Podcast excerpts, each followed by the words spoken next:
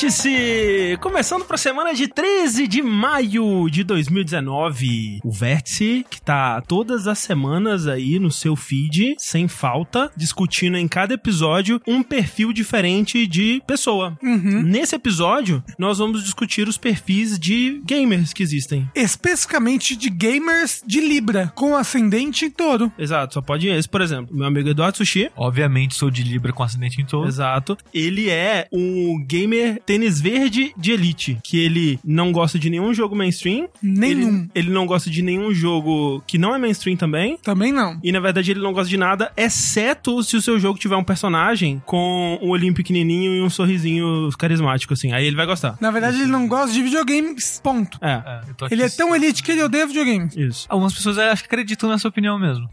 Sou chato? Não é mas, chato, né? é, Você é lindo. Tem como ser lindo e chato. Você é lindo e chato. Quer dizer, Exatamente. Muito obrigado, Rafael. Você provou meu ponto. E, como vocês acabaram de ver, Rafael Kina está aqui comigo. olá, E ele também é um gamer, olha só. Veja só você. Quem sou diria. muito gamer. E o Rafa é um gamer muito especial, que é o que não termina os jogos. Não termino. Não terminou Sekiro, Não terminei. não terminou The Surge. Não, mas também não comecei direito. Mas não terminou. Todos os jogos que você não começou, você também não terminou. E agora? Putz, é verdade. É verdade. Eu só queria aproveitar esse tema pra dizer que esse ano é um ano que eu mais abandonei jogos, jogos, porque eu sempre faço listinha de jogos que eu terminei e jogos que eu vou abandonando, né?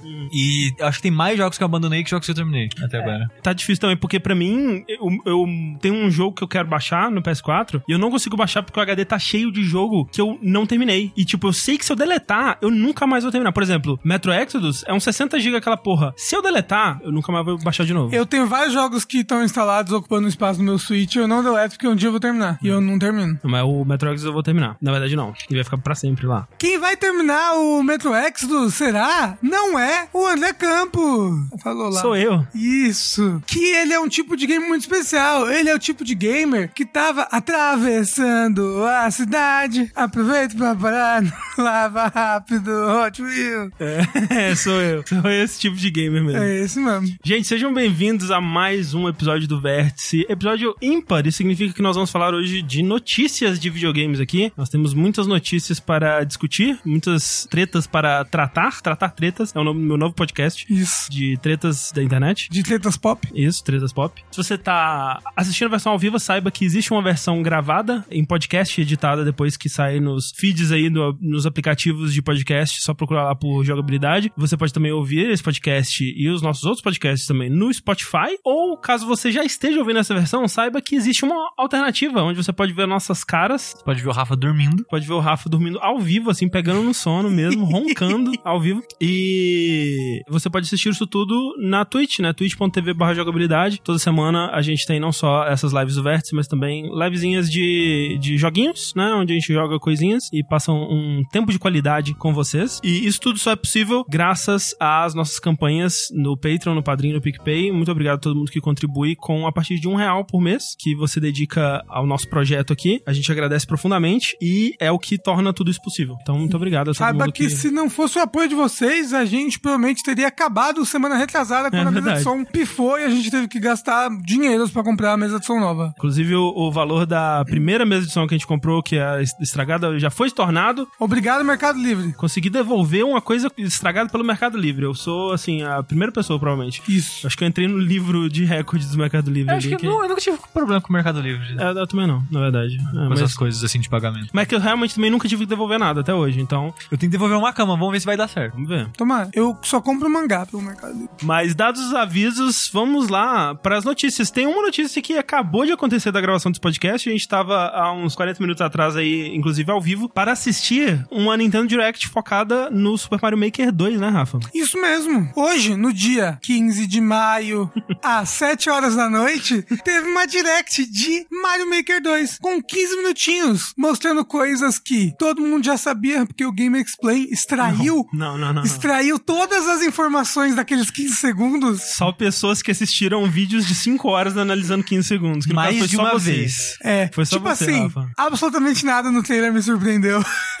Mas, muito bom, muito bom. O que que eles mostraram de novo? Mostraram com mais detalhes os temas, né? Que são os mesmos temas de, de antes, que é o Mario Bros 1, Mario Bros 3, Super Mario World e New Super Mario Bros. Mostraram que o tema do Mario 3D World, ele é meio que separado à parte, porque quando você muda pra ele, você tem que resetar a fase, que diferente dos outros temas, né, que você pode... Uhum. Quase, Ah, é. quase tudo tem pro Tem o tudo. seu paralelo. É, na verdade, Ah. tudo tem um paralelo. Tanto que você pode. Fiz a fase toda no Mario. No Mario Bros 1. Eu falei, ai não, acho que vai ficar melhor no Aí New Super Mario troca, Bros. Eu troco e a fase continua igual. O que é estranho, porque eles não são um pra um, tanto em Não. física quanto em habilidades, né? Porque o o Mario 3D, o New Super Mario, ele pode dar chutinho na parede, né? Sim, e tal. ele pode dar ground pound, Ground pound, é, pode fazer várias coisinhas assim. Só que dá pra você fazer isso. Agora, com o tema do 3D World, não vai dar pra fazer isso. E até porque o 3D World tem coisas que você pode botar que interagem do fundo da tela pra frente. Uhum, uhum. E tem muitos elementos que são exclusivos do 3D É, World. então, esse que é o lance, que ele tem muita coisa diferente, né? É, então, pra adaptar todas essas coisas ia ser complicado, então eles decidiram não adaptar. Outra coisa que eu reparei, a gente comentou até durante a, a live, e eu vi mais pessoas comentando, é que tem os temas que você já tinha antes, né? Os quatro temas ali. Sim. Do Mario 1, 3, World e, E é, New. E agora tem o do 3D World numa abinha separada. E nessa abinha separada que tá o 3D World tem espaço pra mais um, né? Será, André? Assim, eu acho que que realmente eu não acho que eles dis- colocariam disposto daquela forma se não fosse. É, eu achei que ficou bem, tipo, parece que tem um propósito a maneira É. que tá agora, Porque sabe? tem um espaço vazio onde cabe exatamente mais um tema ali. Que tema vocês colocariam ali? Mario Bros 2? Não, porque Mario Bros 2 ia ficar com os de cima, Eu né? colocaria o Odyssey. Eu acho que não, eu acho que o Mario Bros 2 fica- teria ficado de baixo, porque ele tem habilidades de carregar coisa, é, é, seria um outro jogo. Poderia ser. Poderia ser Mario 2. Pode ser Mario Galaxy. Eu acho que seria algo na vibe do outro 3D também, pra usar essa parada de profundidade, essas ah, coisas. Tá. Não, ah, não, então eu acho que o Mario Galaxy funcionaria. Tipo, quando você falou Mario Galaxy, eu pensei, ah, não, vai ser totalmente 3D. Aí não, aí seria outro não, jogo. não, o Mario Galaxy, tipo Entendi. que nem tá o 3D Sim, World sim, sim. agora. 2D, mas com as coisas É. do Mario Galaxy. Coloca gravidade, um Ah. mapa redondinho, sei lá. Bo- bota, assim. bota beats, bota coisinha pra tirar na tela, né? Porque o Mario Galaxy tinha isso. É, e o Michel Nunes disse, nessa aba onde tá só o 3D World, tá escrito Extra Game Styles, com S. Então, Hum. plural ali. Então, eu não sei Mas se vai assim, ser DLC, não sei se vai ser... É a Nintendo, talvez ela simplesmente fale que não. Ai, ser. tá, Extra Game Styles, mas é um só e é isso aí, gente. Eu ficaria feliz com o Mario 2, viu? Porque ele tem muita coisa esquisita, muita coisa Sim, diferente, assim. Ele tem. Sim. Eu também ficaria feliz com o Mario 2. Até porque foi nos apresentado também que vai ter multiplayer. Tanto pra você criar fases, você e mais um amiguinho juntos ao mesmo tempo. Não parece dar muito certo, mas... É, quanto pra você jogar, com até quatro pessoas sendo os mesmos do New Super Mario Bros. Deluxe agora, né? Do, do Switch. Sim, sim, sim, sim. Que é então o Mario, o Luigi, a- o Toad, um Toad de alguma cor aí e a Toadette. O que eles mostraram aqui ficou meio assim. Eu imagino que vai ser assim porque eles vão mostrar a alternativa. É que isso só tem como fazer com vários switches, né? Tipo, você pode jogar. é, Vários Switches online ou vários Switches local. on- online ou local, mas é, não tem como pegar os dois pinguelinhos e duas pessoas jogando Mas mesmo. será que não tem Eles não mesmo? mostraram. Eles não mostraram. Eu acho que do jeito que a Nintendo é, que ela é super minuciosa nessas coisas e tal assim, eu acho que eles teriam mostrado. Ou não. Ou não. é. É assim, eu tava comentando com o Rafa que a Nintendo, ela não tem nada grande dela anunciado ainda. esse ano, pra né? Esse ano. Então eu acho, o lançamento dele é depois da E3. Então eu acho que o Mario Maker 2 vai ser o jogo principal da Nintendo na E3. Que nem foi o Mario Maker 1, né? Que tinha até um, um bloco lá da Nintendo todo, todo tematizado com o Mario Maker, né? Ah, Sim, sim. Aí eu acho que eles vão guardar algumas, alguns anúncios pra lá, tipo, o que vai ser os outro, outros extra styles e Uhum. se vai ter o 2 ou não, essas coisas assim. Eu acho que eles vão guardar isso pra E3. Ah, uma coisa que ninguém sabia, que, que não havia sido atualizado ainda, foi o modo história. É verdade. Vai ter um modo história com umas 100 fases feitas É. pela Nintendo. No 1 já tinham fases feitas pela Nintendo, mas não era um modo história, era meio que um modo tutorial. Agora tem Esse também de- vai ser meio que um tutorial pra te mostrar, tipo, As possibilidades, né? É, não só as possibilidades, como as ferramentas, sabe? Tipo, ah, esse daqui é um pula-pula. É uma fase que tem a pula-pula pra você entender como é que um pula-pula funciona no Mario. Pra quando você fizer sua fase, você souber. Talvez esse modo, o Story, ele desbloqueie as coisas pra você. Porque no Seria Mario Maker chato. 1, você tem que desbloquear as coisas. No- você desbloqueia a ferramenta. Era esperando só, né? Não. Era, era. Se você deixasse o jogo lá, ele ia desbloqueando aos pouquinhos pra você. Mas acho que se você jogasse o modo Não, ele desbloqueava Por também. causa, porque você tá passando tempo. É, mas eu, menos. acho que era, ia mais rápido, mas eu não tenho certeza. Mas olha só, então, ah. talvez esse modo história desbloqueie as coisas também. O Doan Sei disse que era o modo Ultimate Chicken Horse. Que eu comentei quando a gente tava na live que, tipo, mostraram umas cenas de multiplayer que era uma telinha pequena com o gol, assim, né? O, o final da fase. E só um desafio pra você passar, pra todo mundo tentar passar e, né, e quem ganhava, né, ganhava pontos e tal. E eu lembrei imediatamente de Ultimate Chicken Horse, mas, cara, seria muito legal se eles fizessem um modo que, que era assim, tipo, todos os jogadores têm acesso a um, a um número de ferramentas e todos podem colocar elas e em cada round vai também. Tipo, seria literalmente Ultimate Chicken Horse, mas com Mario. Eu acho que seria cara de pau demais pra eles copiarem, assim, mas funcionaria, seria, Seria legal, interessante, seria é. bem interessante. Falaram ali que esse ano ainda tem o remake do Zelda e tem Pokémon, supostamente Animal Crossing, que não falaram mais nada dele, né? É, mas supostamente no meu Cross lançar esse ano. E É. o Zelda também, e- eles deram janela, assim, É, final do ano. no final do ano, né? Só que o, o Zelda eu acho que não é grande o suficiente pra eles dedicarem Olha. a E3 pra ele. Eu acho que seria Eu ou Animal. Crossing ou Pokémon. Caraca, Um, sério? do- um dos dois eu boto Tem- mais tem, fé. Tem aquele que não é da Nintendo, mas tem um cachorro. Que você pega ele na coleira assim. Nintendo Dogs. Não, e aí você bota, você prende o cachorro. Pum. Que é da Plat, Platinum, acho que é da Platinum. Nossa senhora, Astral Chain. Isso. Mas eu acho que a Nintendo não seria o foco dela, o Astral Não Chain. foco, mas acho que talvez, talvez nós tenhamos mais coisas na É, E3. talvez Não, seja- sim, Ou uma mas- surpresa. que É ninguém possível, sabe. não. Um jogo não anunciado. Provavelmente. E um jogo lançado durante Direct. Ah, Provavelmente. Pô, Luigi's Mansion 3, hein? Mas não lançando, não. Lançando que vem só, acho, Luigi's Mansion. Se bobear, eles dividem, né? Assim, eles dividem o tempo com várias coisas menores e nenhuma que tome todo o tempo. Metroid Prime Trilogy seria algo que eu ficaria feliz. Eu se também gostaria anunciassem. que lançasse. Mas sabe o que que é foda? O Sushi ele vai jogar Metroid Prime e ele vai odiar. Não, mas eu- vai, mas não eu- mas eu que quero é- experimentar. Não, não, não. Eu, tô- eu tô- eu tô- já tô triste de antecipação. Você acha? Eu não, acho. Metroid Prime 1 é tão bom. Não, eu... eu, eu, eu acho o Ocarina of Time maravilhoso. também, mas... Mas vocês jogaram na época. Exatamente. Ah, eu não joguei tão na época, eu joguei depois do Wind Waker, mas, mas bem. É. Não, o Sushi vai gostar de Metroid Prime. Vai odiar. Ele vai ver um Metroid em 3D e ele vai ficar, caralho, como pode funcionar um Metroid em 3D? Não acredito no que meus olhos veem. Vai até, vai até deixar de ser Game. Vai. Vai, jogar com Motion Control, porque o melhor jeito de mo- jogar Metroid não, Prime é não, com não, Motion não. Control. Não, não, Começou já. Mas Começou. é, mas É, mas esse foi o Direct, né? Eles, É. eles avisaram previamente que seria, já focado em, em Super Mario, então ninguém se decepcionou. Não, teve, teve modo noturno pra todos os temas, que também era algo que já estava sendo especulado. Teve um monte de coisa. Do que você tá falando? Que, que o. o Ah, cê- modo cê- noturno, modo É, noturno. você tem, cê tem, tipo, você tem o normal, aí você tem debaixo da terra, aí tem floresta. Sim, sim, sim. sim. E aí agora você pode deixar todos eles de noite e dar um- algum efeito E você diferente, especial. ficou triste porque a água é só na fase da floresta, né? Aparentemente a água é só na fase da floresta, o que é terrível. Eu queria botar água no deserto. por exemplo. É, mas é de- deserto, é? Ou tem água ou não tem água. Ué. Não, oásis. Mas É. aí, mas é localizado. Mas é, Mas é um grande fase ali é oásis. onde tava. É. É. Em mais notícias da Nintendo, Rafa, a gente tem uma notícia sobre um número aí minimamente curioso. Você sabia, André, Ah. did you know, que o Switch passou em números vendidos a base total instalada do PS4 no Japão? Não, não, não, não, não. Calma, calma, calma, calma. Ele passou a base instalada do PS4 base, entendeu? Não conta os Pro. É, só, só o não normal. conta os Pro? Sem o Pro, não, é. Ah, É, mas- mas... se contar os Pro, então não passou, né? Porque não passou, um pouquinho. É. É, mas logo passa. Isso é passa, questão de é. tempo. O importante dessa notícia é que as pessoas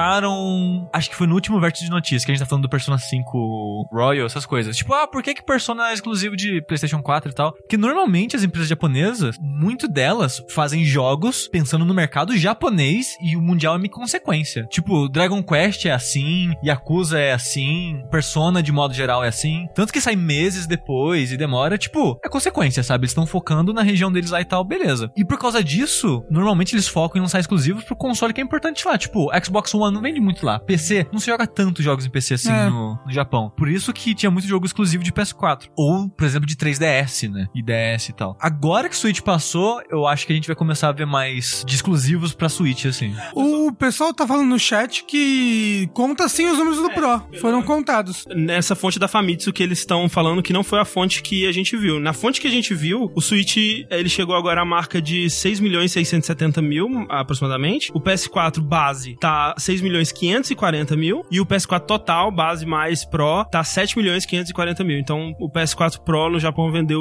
1 milhão, mais ou menos, assim. Hum. Então, mas talvez esse número já seja mais antigo e já tenha passado, né? Pa- Aparentemente a Famitsu liberou hoje, então talvez o, o número dela seja mais atualizado e já tenha passado. Uhum. Então, mas realmente era, era questão de tempo, porque se em dois anos o Switch passou o, o PS4 que tem cinco, né? O- 5, 6 anos? 5, 6 anos, acho que ele lançou um pouco mais tarde no Japão, então um pouquinho menos de tempo. É, então, é, de acordo com o turco ali no chat, 8 milhões já passou, então tá bonito. O que faz sentido realmente porque, é, assim, né, óbvio, estereótipo, mas aqui a gente trabalha só com estereótipos, né? Mas console portátil, Japão, eles Exato. amam um console Faz, portátil. faz, faz sentido. E eles amam a Nintendo. É. É verdade. E eles amam o Switch, aparentemente. Sim. Quem não ama o Switch? Só que não tem. Olha aí, ó, os números exatos. PS4, 8 milhões 077 e Switch, 8 milhões 125. Então, E na metade do tempo. É. Menos da metade. é isso aí, impressionante. Mas a Nintendo vai falir. É isso daí. Vai Lembra? acabar a. Nintendo. Fim da Nintendo. Anotem minhas palavras. Lembra quando em que 2014, 2015, é, esse era o assunto? Cara, mas aqui é foda, porque em Porque o 2000 Wii U, né? Nossa Não, senhora. o Wii U, e quando ela lançou o 3DS,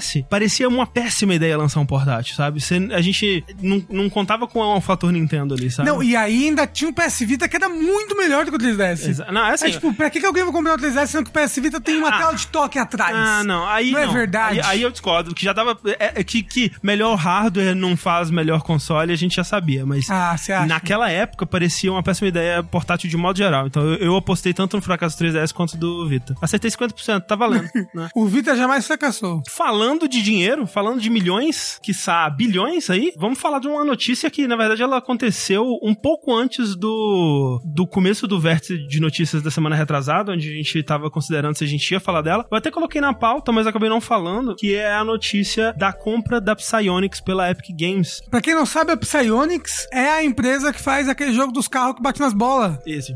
Rocket League. Achei que era Jackass.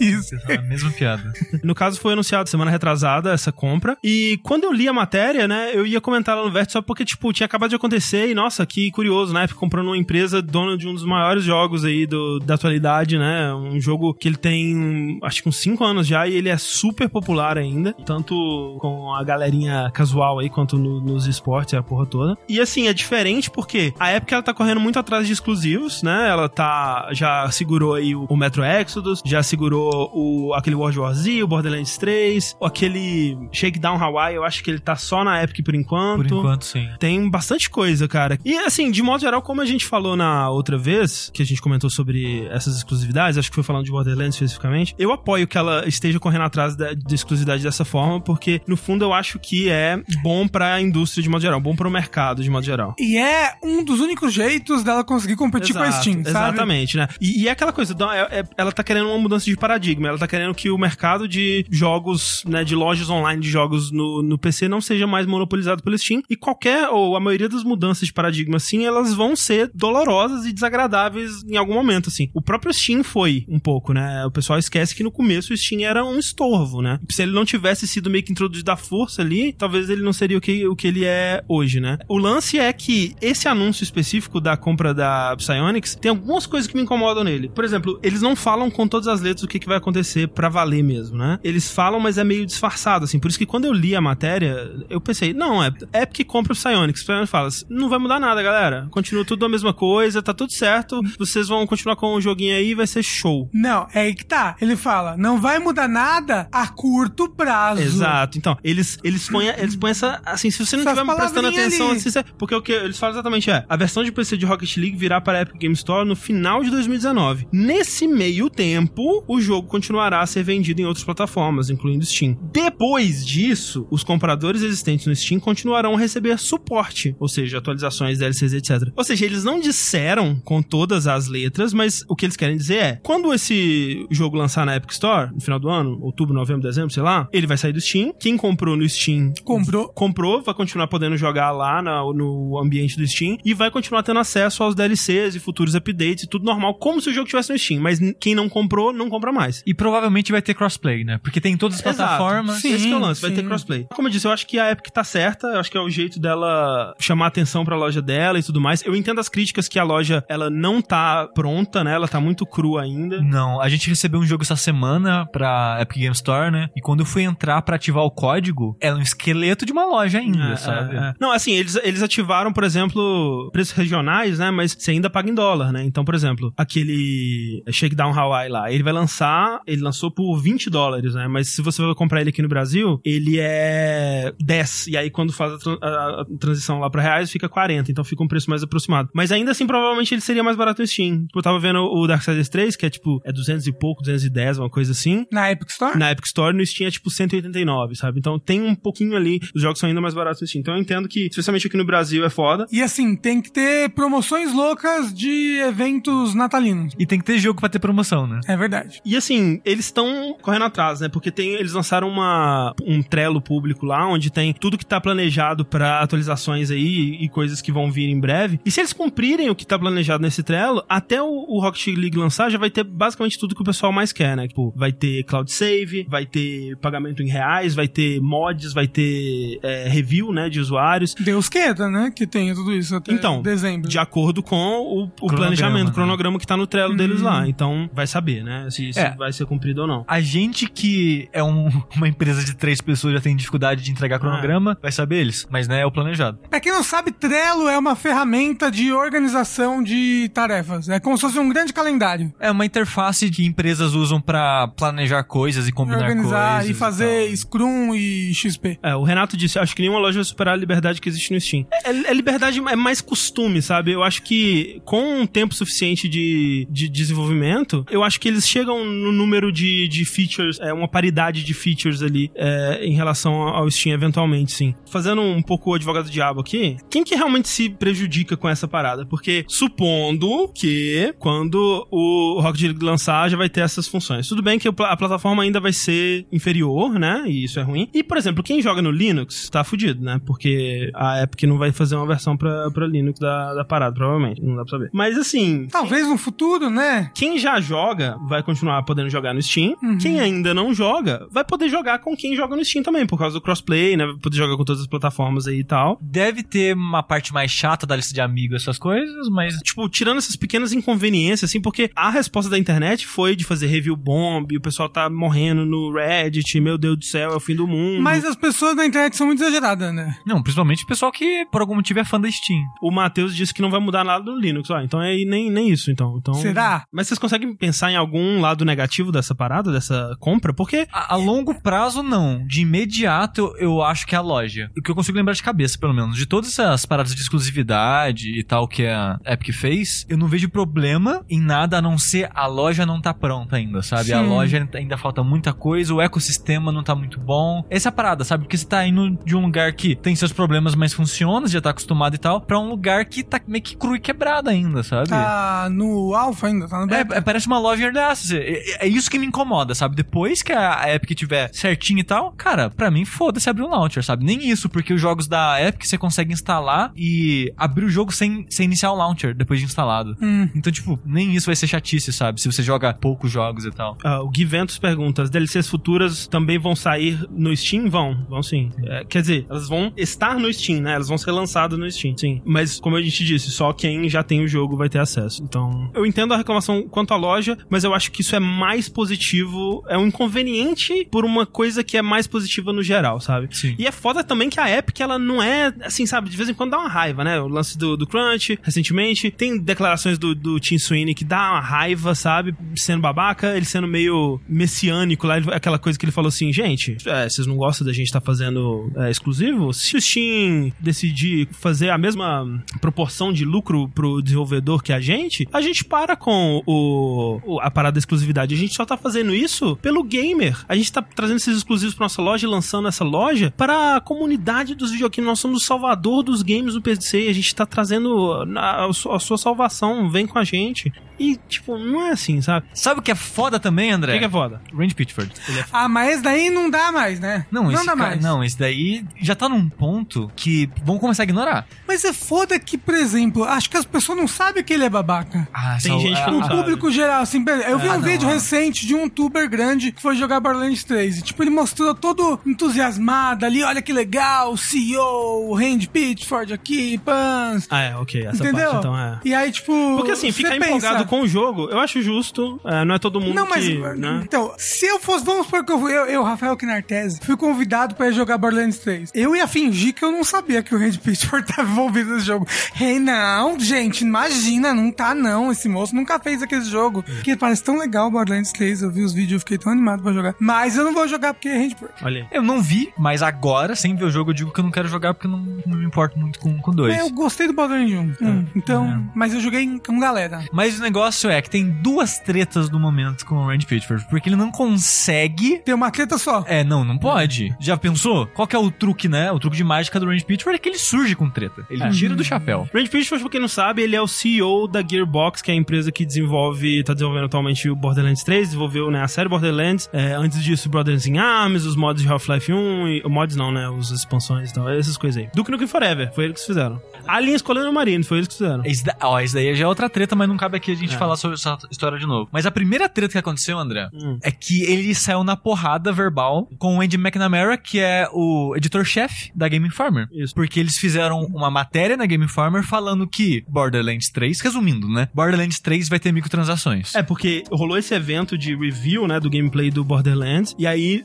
durante esse evento, o Randy chegou e falou assim, galera, a gente vai ter umas coisas cosméticas aí no futuro e tal, mas não vai ter DLC, não vai ter microtransações, e aí a plateia, é, loucura, o chat no Twitch, ué, que maravilha, fuck EA e tal, assim. E aí, o pessoal da Game Informer, que já tinha conversado com ele previamente, falou, ué, mas isso aí não condiz com o que a gente ouviu do jogo, né? Não é bem assim, né, e tal. E aí, eles foram lá e fizeram uma... Exato, porque pela entrevista que eles fizeram antes, no momento foi uma entrevista, né, que eles fizeram antes com... Não foi com o Randy Pitchford, né? Foi com outra pessoa, Foi com uma outra pessoa. Ele falou que o jogo vai ter roupas customizáveis, tipo um Overwatch da vida, Uhum. que inicialmente, no lançamento, as roupas serão grátis. As- A que estão no jogo, disponíveis no jogo, são grátis. Você deve conseguir fazendo alguma coisa, né? Não deve começar de cara. Mas eles pretendem lançar mais roupas e essas roupas serão pagas. Você tem que comprar elas com dinheiro de verdade. Ou seja, microtransação, não é isso? Só que aí, quando eles fizeram essa matéria, o Randy Pitchford ficou puto. Puto. E, é- e é até engraçado porque eu tava ouvindo. Não a entrevista, mas a matéria falando, ao contrário do que o Range Pitchford diz, Borderlands 3 vai sim ter microtransações. É, e,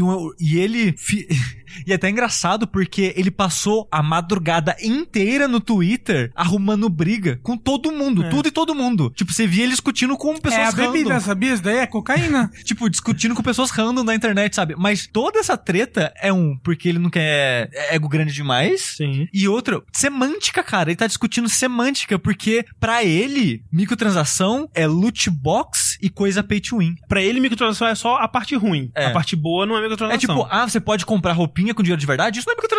É, é uma transação que você tá fazendo com um pouquinho de dinheiro.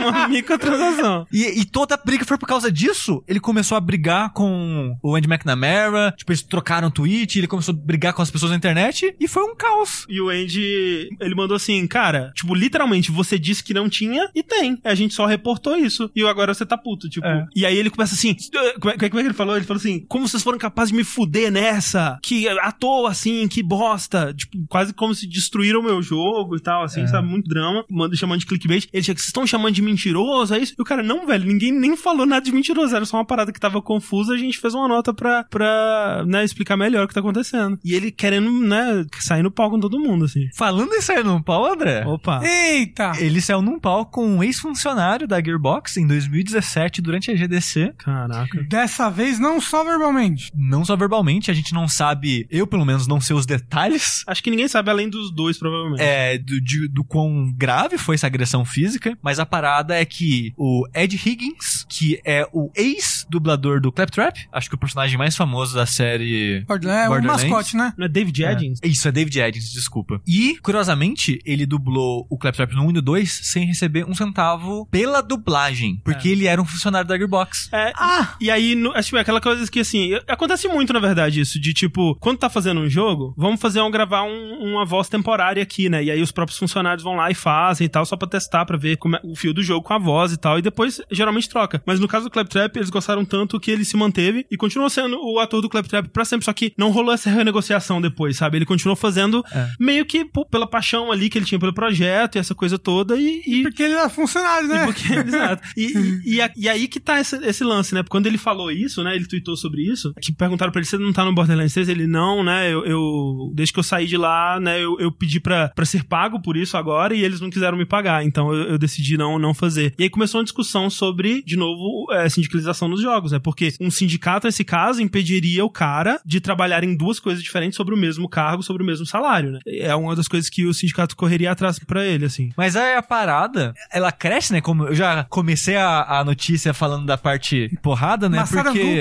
conforme foi escalando as coisas, né? Essa, essa notícia e tal, porque, né? Obviamente o Randy Randy Pitchford, ele não ia ficar quieto, né? Ele ia falar alguma coisa sobre isso. E ele falou que não, fez porque quis. É, Ninguém não. forçou. Ele, ele, ele fazia porque queria, ele adorava fazer. E aí É. entra de novo, tipo, se é trabalho, você não pode gostar, né? Se você tá É. gostando, ah, então nem, nem adianta reclamar. É, é- é de é. novo explorando a paixão de quem gosta de fazer jogos, né? Tipo, o cara é apaixonado por jogos. Ele vai, vai sacrificar a vida familiar dele, passar a noite trabalhando. E ele falou, tipo, ah, a gente se propôs a pagar X vezes o valor do piso salarial de um dublador, só que ele não quis.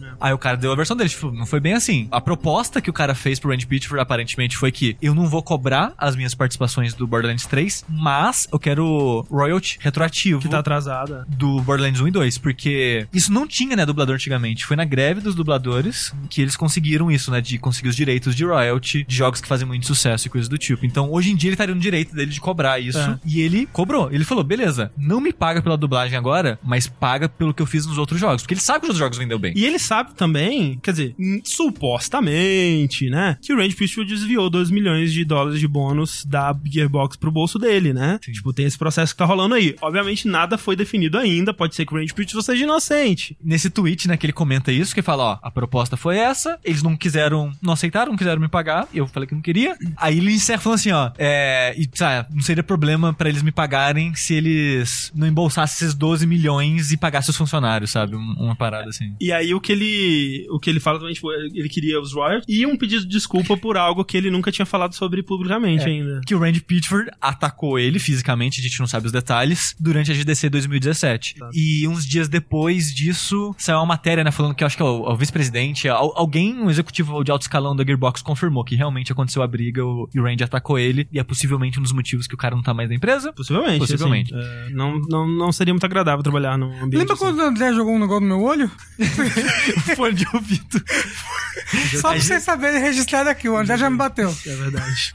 Mas esse é o Randy Pitchford, gente. Cara, eu fico pensando, velho, o único desfecho positivo dessa treta toda pro Borderlands 3 é se o estúdio inteiro fizer um motim, tipo um navio pirata, sabe? Fazer o Randy Pitchford andar na prancha, assim, e, Ou e cala a boca dele, pelo menos. expulsar. Mas é foda porque, que nem, que nem a gente tá falando aqui, fica um gosto amargo de querer jogar Borderlands 3, sabe? Uhum. Por causa disso. É, eu não vou dizer que as pessoas, de novo, né, que tem que boicotar nem nada do tipo, até porque boicotar vai, né, se funcionasse, tiraria o dinheiro de todos os desenvolvedores. Essa que é a parada, porque é, ano passado, né, tava tendo muitas polêmicas, né, que tá ficando cada vez mais comum, felizmente, reportarem é, a- excesso de crunch, é, maus tratos, ambiente ruim de trabalho, essas coisas na indústria de jogos. E ano passado, até então, tinha sido o ano que mais teve isso, né, foi mais falado e tal. E o Patrick Klepek, da, do Waypoint, da Vice Game, É verdade, agora vai esse game. é, ele fez uma matéria entrevistando, né, conversando com alguns funcionários dessas empresas que estavam tendo, né, as histórias e perguntou o que vocês acham que o público deveria fazer, sabe? Se é, a compra mesmo,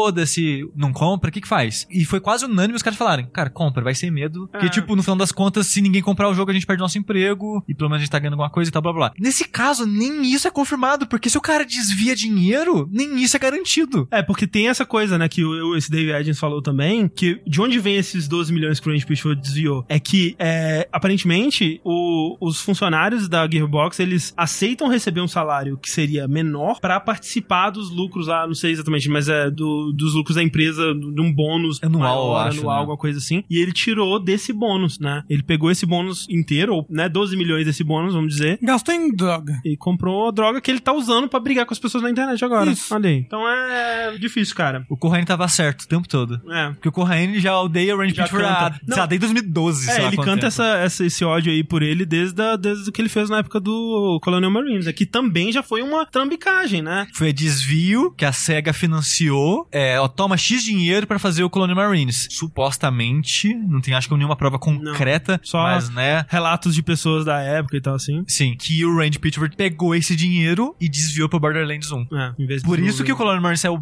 inacabado. Não, e aí depois eles passaram o Colonial Marines pra outro estúdio, foi uma bagunça. É. Então, Chama crime isso daí. crime. Eu acho que é a maior definição. Assim, se uma dessas coisas fosse mentira, beleza, mas é, é tanta coisa que é, impossível tudo ser mentira, E a cara. pornografia infantil? Tem isso ainda. Então, É, então, é. Não tem pra onde fugir por ele. Lembrando, tudo isso é supostamente. Vamos pra uma notícia mais leve aqui, que eu encontrei duas pesquisas que eu queria compartilhar com vocês aqui. Uma, uma pesquisa, ela é interessante, eu quero saber o que vocês acham, vou rolar uma, uma discussãozinha aqui. É, é que assim, há uns 10 anos atrás, começou a rolar essa coisa do gamer hardcore hardcore versus gamer casual, né? 10 anos, acho que mais, mais, né? mais. Eu lembro dela ter surgido mesmo na época do Wii ali. Então, da época do Wii, é quando? 2000 e... Ah, É então, 2007, 2008. 2008, 2009. Hum, não, 2007. Ah, ok, É. vamos dizer 2007. Mas ó, eu- lembro que em 2008 e 2009 já existia essa discussão. É. E aí, quando começou a, a celular rodar jogo direito, aí veio mais ainda mais. É. Que aí, o pessoa jogando no celular não ia gente. Que foi justamente 2008, né? O iPhone é, lançou e tal. Então, tinha essa coisa, né? Só que assim, uma pesquisa recente do Newzoo chegou a uma conclusão interessante que é que existem muitas formas diferentes de consumir jogos atualmente, né? Mais formas de consumir do que é, antigamente. Existem muitas formas atualmente de, de consumir jogos, né? Tipo, tem a pessoa que ela, ela joga pra caralho, tem a pessoa que assiste, tem a pessoa que joga de vez em quando, tem a pessoa que joga nunca, tem a pessoa que nem joga e só assiste. Essa pesquisa, ela, ela fez um perfil é, de personas de quem engaja, de como você engaja com os jogos atualmente, né? E eu entendo, assim, que eu, eu vi um, um backlash a essa pesquisa falando, tipo, ah, mas pô, por que incluir a pessoa que assiste, né? Tipo, você, você incluiria uma, um, um cinéfilo que não vê filme, né? Um, um- seria um, jogador que não, que não joga coisas, né? Mas é, mas é diferente, né? Tipo, o, o- É um mercado por si só já assistir jogos. E, e no final das contas, pesqui- essa pesquisa é pra vender. É. É, é para tipo, vender pras empresas. Olha só, são esses, esses- são esses oito tipos de gamers e você pode fazer campanhas específicas É. focando em tipos específicos dessas pessoas. É pra isso que existe, é pra marketing. Exato, sempre é pra coisas. E assim, é um público muito grande de gente que só assiste. Sim. Eu tava conversando com o Sushi antes de começar o podcast. Eu assisto Overwatch muito mais do que eu jogo, sabe? Uhum. É, E Eu- tipo, é, Hearthstone, eu faz mais de ano que eu não jogo e eu assisto sem sacanagem todo dia, pelo menos uma partidinha de cinco minutos. A gente recebe e-mail de vez em quando de gente que fala assim: ah, eu nem jogo mais, e, mas eu, eu, eu continuo acompanhando a indústria através de vocês e tal, assim. Então. É. E tipo, sei lá, futebol. O público que assiste e não joga é tão importante ou mais importante ainda do que o público que joga, sabe? De- É, o tudo fute, depende. futebófilo. Tudo depende para o que você tá tentando vender e pra quem, sabe? Então, assim, eles fizeram essa pesquisa e entre os jogófilos que eles é, entrevistaram, eles identificaram oito personas, assim. Então eu vou, vou ler as oito personas e vocês digam em qual vocês encaixam, hein?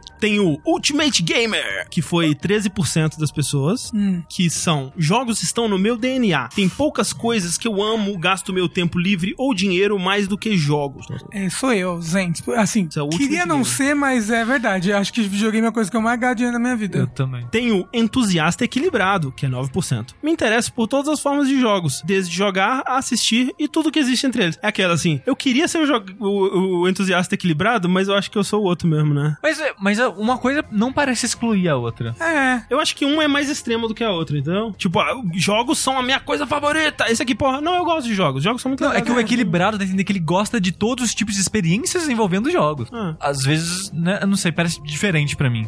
Tem o Cloud Gamer, 19%. Aquele que, que, é, tem o cabelo amarelo assim, Esse né? daí. Aquele Pichado. que é o meu nick de internet de, dos anos 90. Gosto de jogar jogos de qualidade, preferencialmente gratuitos ou em promoção. Só gasto dinheiro em hardware quando muito necessário. Esse seria mais perto de um jogador casual, né?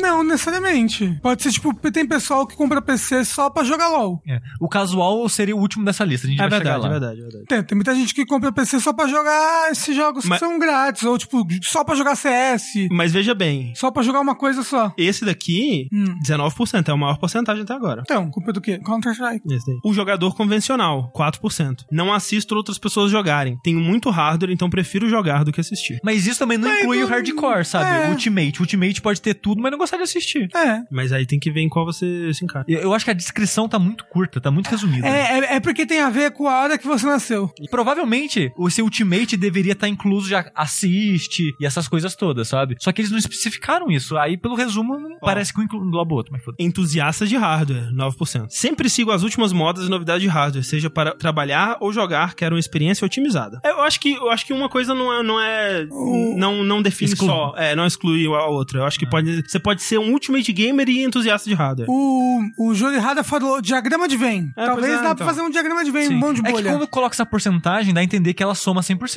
É, entendeu? eu acho que soma. Gamer pipoca, 13%. Sou eu. Jogar pode não ser ser o meu hobby favorito, mas gosto muito de assistir outras pessoas jogando. E aí tem. O espectador, 6%. Eu jogava muito no passado, sempre que assisto um evento de esportes ou alguém jogando, essa paixão reacende. Eu hoje em dia que não consigo mais jogar. Ou, e por último, passatempo, 27%, que é a maior de todos. Só jogo quando tenho tempo livre ou em eventos sociais. Jogos mobile são minha preferência. Ou seja, a pessoa que tra- Casual. trabalha. Tem É a mãe muito É. tempo pra essas A pessoa coisas. que passou dos 18 anos e que não tá perdido na vida. Que nem Ou a é a mãe do Rafa que joga Candy Crush. É, todo mundo que joga Candy Crush. Mas é, é estranho porque tem muita... Eu jogo Candy Crush também. Tem muita sobreposição, né? É, mas a sua mãe não é a pessoa que as pessoas chamariam, ah, sua mãe é gamer e É tal. verdade. Porque, né, ela só joga Candy Crush, que absurdo. Ela joga os três Candy Crush. Ela joga o Soda, ela joga o Saga e ela joga esse novo aí que lançou, que é o Friend, sei lá, esqueci o nome. Eu acho que o lance é, pra definir o perfil, você vê assim, em qual desses você mais se encaixa, né? Eu acho que não é definir. Tipo, se você assistiu uma vez um gameplay, você saiu do, do- de um dos perfis aí. Ó, o Alg893 falou, cadê a classe dos minigameiros? Bolsa não está É, eu- representado aqui. Meu! É, mas aí, aproveitando que a gente tá nessa, eu recebi no e-mail uma, uma pesquisa muito merda, muito clickbait, muito enganosa, que foi feita pelo é, Data Foda-se, Datafolha, é, é, encomendada pelo Brasil Game Show. Assim, ó, o título da matéria é assim: Pesquisa Datafolha, encomendada pela Brasil Game Show, revela perfil e hábitos do jogador brasileiro. E aí eu, porra, interessante, quero, quero saber o perfil do jogador brasileiro. Vou, vou saber essa pesquisa aí. Aí eles falam assim, ó, 44% dos entrevistados jogam todos os dias. Eu já fiquei, caralho, esse pessoal tá jogando bastante. Ah, celular, né? Você pensa. É, não, é, aí tudo bem. 93% consomem vídeos sobre games na internet mensalmente. Eu, porra, canal de game é isso aí mesmo, né? Zangado. É, é o futuro. Ó, 73% dos, dos entrevistados jogam em consoles. Aí eu falei, não, coisa errada. Né? Isso aí que não é possível. Não, fala o número de celular. É, aí é, seguido de computadores, 67%, e por último, celulares e tablets, 56%. Eu não, tá tudo errado. E aí depois que você vai ver lá, ah não, aí tem mais um ainda pra finalizar, que é a, a, né, a, a morte aqui, que é média de idade 21 anos, renda familiar 7,7 salários mínimos. No! Brasil, no Brasil. Quem tem 21 anos recebe 7 mil reais no Brasil. É porque a renda familiar renda é o familiar. quanto a mãe e o pai ganham É, também. Mas sim. É, e aí, no final, que eles explicam, assim, que essa pesquisa foi feita com 637 visitantes da Brasil Game Show. Ok. Ah, e, porra. esse, e esse é o perfil do gamer brasileiro, velho. Não é nem perfil do gamer paulistano, cara. Tipo, velho, nossa, se fizesse uma pesquisa dessa no Brasil, ia dar o invertido de tudo, assim, sabe? É, não, é como eu falo, isso não é nem o perfil da BGS. É, nem da BGS. Se você pegar 600 pessoas, não é nem da BGS, né? Então, é complicado, assim. Eu só Ah, é, é uma pesquisa que serve a quem? A não ser a BGS, talvez, não. fazer, tipo, propaganda, coisa, eu não sei. É uma pesquisa que tá com, tá com intenção de enganar, eu sinto. Porque você manda essa, essa manchete, esses números assim, porra, passa uma, uma imagem que o gamer brasileiro tem dinheiro pra caralho, joga console pra caralho. Ou todos- só o rico do rico joga É. alguma coisa aqui no Brasil. Lembrando que a pesquisa foi encomendada pela própria BGS, Exato. então ela quer embelezar, né, o Exatamente, evento dela e o exatamente. público que frequenta o evento dela. E como é um evento caro pra caceta, é óbvio que. É, que nem falaram no chat, pô, é 300 reais, é o público que paga 300 reais pra ir no evento. Exatamente. Então, é, BGS não representa o gamer brasileiro. Não. Falando de coisas mais felizes, vamos falar de algo que a gente também fez uma live aqui no canal para, para cobrir, que não é lá assim o Nintendo Direct, né? Mas quem não tem cão, caça com o Stage of Play, não é verdade? State of Play, que é o Direct da Nintendo Furreca. O State of Play que ele quer muito, ele so- o sonho dele é o seu Nintendo Direct. Mas ele faz. tá tentando fazer mensal, não dá. É. Então, tem não tem isso. tanta notícia. É que assim, por enquanto teve dois, um a cada mês, né? A gente não sabe se realmente vai ser assim por muito tempo. Mas realmente, um por mês é, é muito. O intervalo é muito curto, né? Aham. E não dá pra fazer coisa direito. Tipo, a Nintendo. Outra coisa é carisma. Caralho, o State of Play tem, tem zero Ah, carisma. zero, é. E o Direct é tipo, esse que teve hoje, por exemplo, do dia da gravação do Mario Maker. Não é mega carismático, mas é.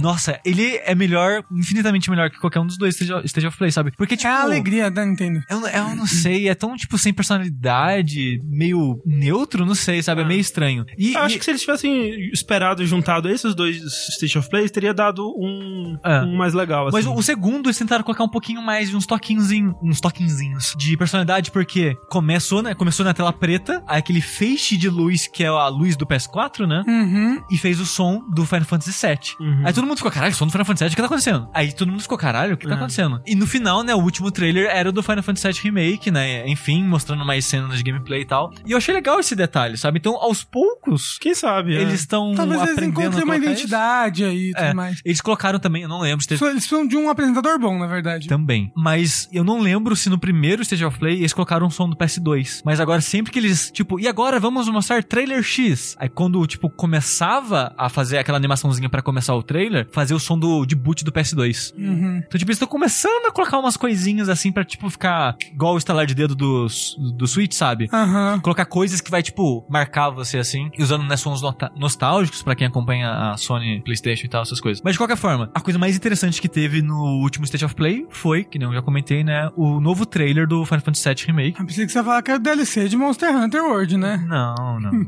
assim, você vai falar daqui a pouco disso, né? Mas a gente teve, enfim, depois acho que dois anos? 2015, então foi quatro anos. Quatro? Não, André. É que, é que teve outro. É, eu é. acho que em 2016 teve mais. 2016 teve mais um, então foram três anos. É, não foi nem E3 nem nada do tipo, mas teve, né? Mostraram cenas do jogo e tal. É. Quando ainda era CyberConnect, se eu não me engano. Hum. É. E o que, que vocês acharam do que foi mostrado agora? É, eu, eu queria. É porque assim, uma das coisas que eles disseram, eles confirmaram, né? Eles não disseram, mas eles falaram assim: ó, quando perguntaram, ainda vai ser episódico? Aí eles falaram: olha o press release que a gente soltou lá em 2015. E no press release dizia que era episódico. Então eles estão meio que confirmando, ainda é, sabe? Então vai ser lançado e eles disseram que, tipo, ah, não vai ser episódio tipo Walking Dead, duas horas e tal, não. Tipo, cada, cada episódio vai ser como se fosse um jogo mesmo. E aí você imediatamente imagina assim: vocês vão fazer episódico? Será que eles vão fazer um pra cada CD? Então o primeiro vai ser até lá, a Ares e tal. Aí o segundo, né, continuando ali. E, Qu- qu- Quantos CDs são? Três, Hum. o sete. É, eu chuto. Seis ou sete? Três, o sete. Eu acho que vai ser um, um episódio pra cada disco. E eles já falaram também que vai ter coisa nova, né? Sim, então, sim. Eles vão provavelmente. tentar incorporar partes extras aí desse universo expandido de Final É. Fantasy. Porque tem o Crisis Core, né? Que é o jogo Sim. que você joga com o Zack. Tem aquela animação da época do Advent Children, que eu esqueci Sim, o que é, nome uma, dela. é 2D mesmo, que é Last Mission, uma coisa assim. É, que também é muito sobre o Zack e tal. Eu não duvido que eles incorporem elementos dessas side stories dentro. Tem o jogo do vampiro que você atira nas pessoas. Mas aí é depois. Ah, Mas depois... olha só, como o Fabrício me disse, os CDs eles não são iguais em duração. Não. Então isso que eu tava pensando, porque assim, o que eu tava esperando ver nesse, nesse trailer era coisas além de Midgar. O que me faz acreditar que esse primeiro episódio vai ser só Midgar. Nossa, seria bem curto. Então seria mais de três episódios. Na verdade, eu acho que não. Eu acho que eles vão. Vão ser sete episódios. Eu acho que eles vão prolongar Midgar e encurtar outras coisas que eu acho que era muito. ficava demais naquilo, sabe? É, assim, eu acho o Midgar a melhor parte do Final Fantasy VII. Sim, eu também acho. Mas dedicar um episódio inteiro, a gente não sabe o tamanho do episódio, mas É. o episódio que eles dizem que é o tamanho de jogo completo e não duvido que cobrem 60 dólares só pra Midgar, eu acho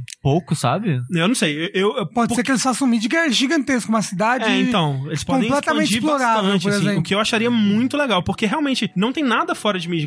Tipo, tem momentos que mostra aquela batalha contra aquele monstro depois do Don Cornel, tem uma cena do Sephiroth aparecendo que, né, não aparece, é, mas, né, eles vão, gente disse, eles vão mudar algumas coisas. Provavelmente é só uma visão, né, o Sephiroth aparecendo ali. É, tem, tem momentos, assim, é, porque muita gente fala, ah, eles só estão mostrando o início do jogo. Não, tem alguns momentos espalhados ali pelo, pela parada, né. É, mas é É mais o início. É bem mais É no mais início, início. assim. Mas uma coisa, já, já saindo da discussão de episódios, mas uma coisa que eu achei estranha no trailer é que já tá, né, dublado em inglês. Uhum. E a voz do Barrett tá muito com a entonação de um filme de Black Exploitation, sabe? É, né? Porque Porque essa era. Essa era eles assim, não têm Então, muito... Mas é, que- é isso que eu ia falar. Você assistiu aquele, aquela Tim série de Rogers. vídeos do Tim Rogers? E ele disse que no japonês ele não era aquilo, Não, né? no japonês o Barrett é mais pra um Snake, assim. Ele fala É. tipo um Solid Snake. E na tradução americana que eles deixaram ele como Mr. T. Mas eu achei curioso que eles mantiveram essa entonação pra dublagem do remake, sabe? Eles não voltaram pra fonte original.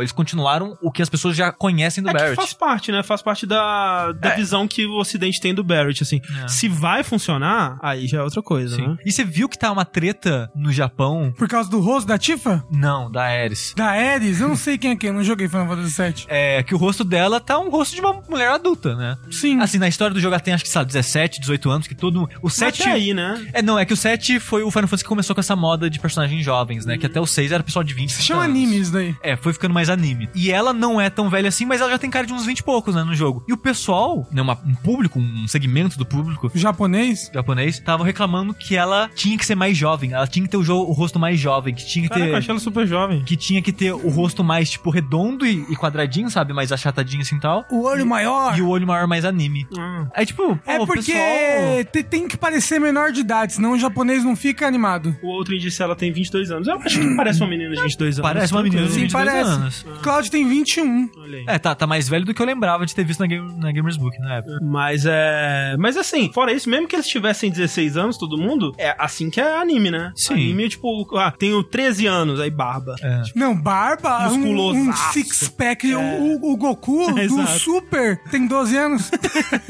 Então é. Mas o jogo tá muito bonito. Eu Muito gostei, bonito. eu gostei bastante do design de todo mundo, principalmente dos secundários, que é tipo o Eds, o Big, A Jessie. a Jessie. Hum, hum. Ver esse pessoal, tipo, bem trabalhado e bonitinho assim, eu, eu achei muito legal. Ah, apareceu o bicho do, do bueiro. Sim, Que é, então, que- depois do Ah, Dogona. É tem, tem o, o escorpião, né? Que não ataca quando ele tá com o rabo levantado. Tem o, um bicho que foi adaptado, que ele tinha uma- umas metralhadoras, agora ele tá com as serras na mão, assim. Tipo, bem pegando nostalgia no que a gente conhece mesmo, assim. Cara, eu tô animado, assim. Eu tô tão animado quanto. Quer dizer, menos animado do que no momento que revelaram, mas esse trailer não abaixou minha empolgação. Eu vi muita gente decepcionada com o combate, que. Ah, o pessoal tem saudades do combate por turno, né? E É, como ele coisa funcionava mais- no Final Fantasy VII. Eu, eu acho que né? Pra mim, nem é isso, sabe? Porque eu tô achando muito bonito, eu tô curioso pra saber o que eles vão fazer com a história, porque não vai ser exatamente a mesma coisa, e pra mim isso é legal. Uhum, eu, quero, eu gosto. quero ver um. Eu quero que eles mexam, eu quero que eles É, mexam. eu quero que eles incorporem tudo que foi criado depois e deixem numa parada mais coesa. Eu quero ver o remake, né? Aham. E então isso me deixa interessado. E eu fico meio reticente sobre o formato episódico, porque tipo vai ser Sim. vários jogos de 60 dólares. E aí, Como é que vai quantos isso anos e vão demorar entre um jogo e outro? Pois sabe? é. Mas é que realmente, cara, Final Fantasy VII é um jogo muito ambicioso, velho. Sim, é não. Hoje em dia, fazer um jogo daquela escala realmente Ah. é complicadíssimo. Ser um único jogo. É só Rockstar e empresas Ah, gigantescas ah. assim que conseguem. E eles já apanharam muito com o Final Fantasy XV, ficando 8, anos de desenvolvimento, Exato. né? Hum. Eles não querem passar por isso de novo. Mas o que me desanima nele, em jogar ele, é o combate, mas não porque não é em turno. Pra mim é de boa não ser em turno. Mas é a maneira que tá é bem parecida assistindo. Parece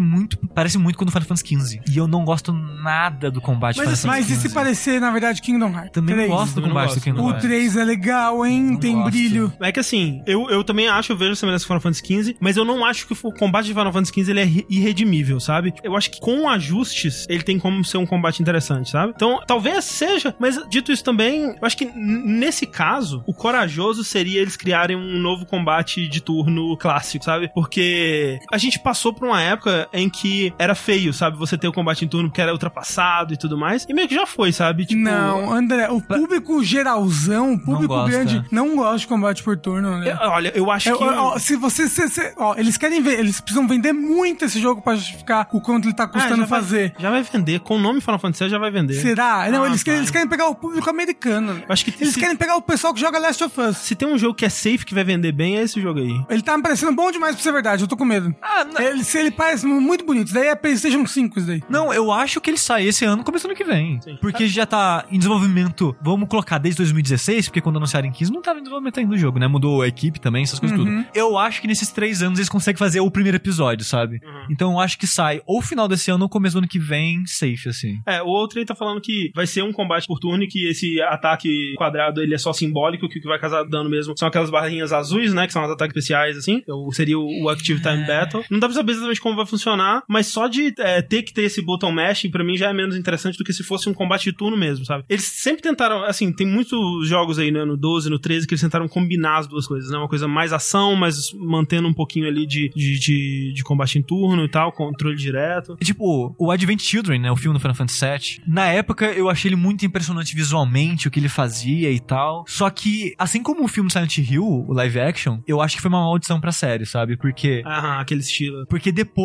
dele, todo jogo do, da série Final Fantasy tem que ser, tipo, mega exagerado, e o personagem tem que voar, e tem que explodir o mundo. E eu acho que isso é um problema, sabe? Ele querer ser sempre tão exagerado assim. Funciona num, sei lá, num Dissidia, né, que é o jogo de luta, mas nos RPGs, pra mim, não funciona tão bem, sabe? Mas você acha que todos ficaram assim? Tipo, o 10 é assim, o 9 é Não, assim? O 10 é de, de antes do filme. O 10 é antes do É filme? antes do filme. Ah, então só teve dois depois do filme, então. Foi o 13, foi o 15. O Que 13 é esse 15. estileiro aí. É, né? É. O 15 é super exagerado.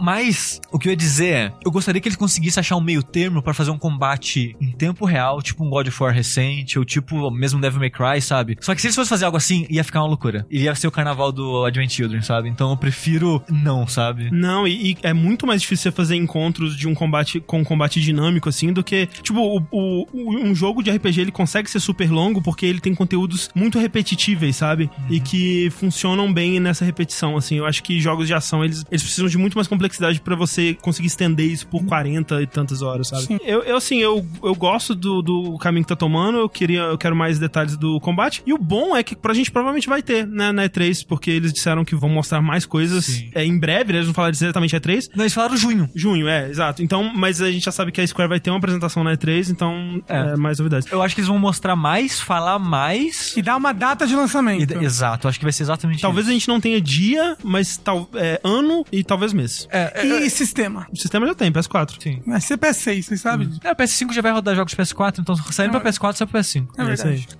Mas André, você sabe também o que teve de legal nesse State of Play? O quê? Teve, André, para confusão de algumas pessoas, teve no começo DLC de Monster Hunter. Uhul. Com- Sabe por que confusão? Porque começou com barulho de Final Fantasy. É, então. E aí foi pra Monster Hunter. E Monster Hunter já teve coisa de Final Fantasy. Por isso que, Sim. né? Quando eu vi coisa de, de, de Monster Hunter assim, eu falei, ah, vão anunciar mais nova. Vai aparecer Bahamut. o Cactuar pra você bater nele. Já tem. Já tem mesmo? Tem, tem um Cactuar pra você bater e pra você capturar ele. Olha aí. O Bahamut também? O, Ba- Com- com- o, o Bahamut é o, é o boss, é o... Não, é o Behemoth. Behemoth, eu confundo. Porra, dá pra confundir. Bahamut, Behemoth. É, dá- é confundível, hein? Caramba. Mas, bem, é, anunciaram mais, mais detalhes do, da expansão de Monster Hunter World que virá aí no dia 6 de setembro, Sushi. Que Um é meu da- aniversário. E um dia antes da é, é, independência. Foda-se, é meu aniversário. Muito mais legal que a Independência. Então, no dia 6 de setembro, que é meu aniversário, anotem a data, é...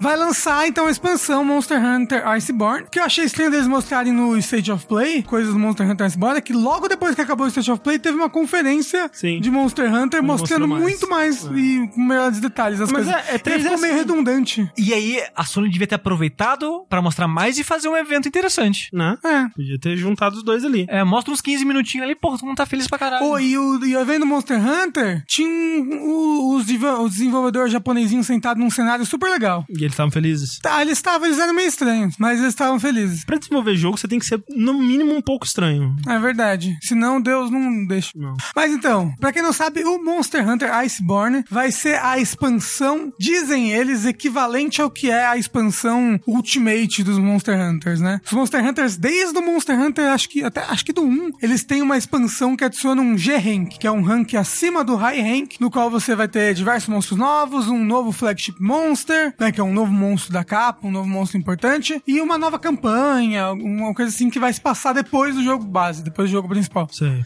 Então, é- esse Iceborne, ele vai funcionar como se fosse um G-Rank, só que o nome não vai ser G-Rank, o nome vai ser... Bloodborne. Ice Rank. Ah, vai ser tipo Blaster Rank. Vai ser, vai ser um nome meio, meio, meio estranho assim. Igual é. G-Rank, é um nome meio ruim. É, você sabe que G-Rank não tem um significado Eu porque sei, é G-Rank, é só porque eles acham G legal. Toda vez que você vai falar sobre G-Rank, você fala isso. Ah, é porque eu, eu, eu achava que era God Rank, eu achava boa, legal, God Rank, mas não é. É, Então vai ter uma nova modo história, vai ter um, um mapa novo apenas, aparentemente. Mas. Que vai ser um mapa muito grande, sei lá, que vai ser o maior mapa do jogo, e que ele vai liberando de pouco em pouco conforme você vai progredindo na história dele. Que na história você vai ter que voltar nos mapas anteriores também tudo mais. Exato. E eles vão colocar novos monstros nas áreas antigas. Sim, como por exemplo, um monstro que tá retornando aí, que é o Nargacuga. E também, uma coisa que confirmaram, que faz o barulho no trailer, vai ter o Tigrex também, que é um monstro clássico da série que nem o Nargacuga, que é o pessoal já tava te- teorizando que poderia ter o Tigrex, porque o Tigrex é o mesmo esqueleto do Nargacuga. Eles até tem alguns ataques iguais, Mas no World já dá pra ver se vai ser também? Hã? Não, então, vai ter no World o Não, Tigrex. mas, mas vai ser o mesmo esqueleto também? Com certeza.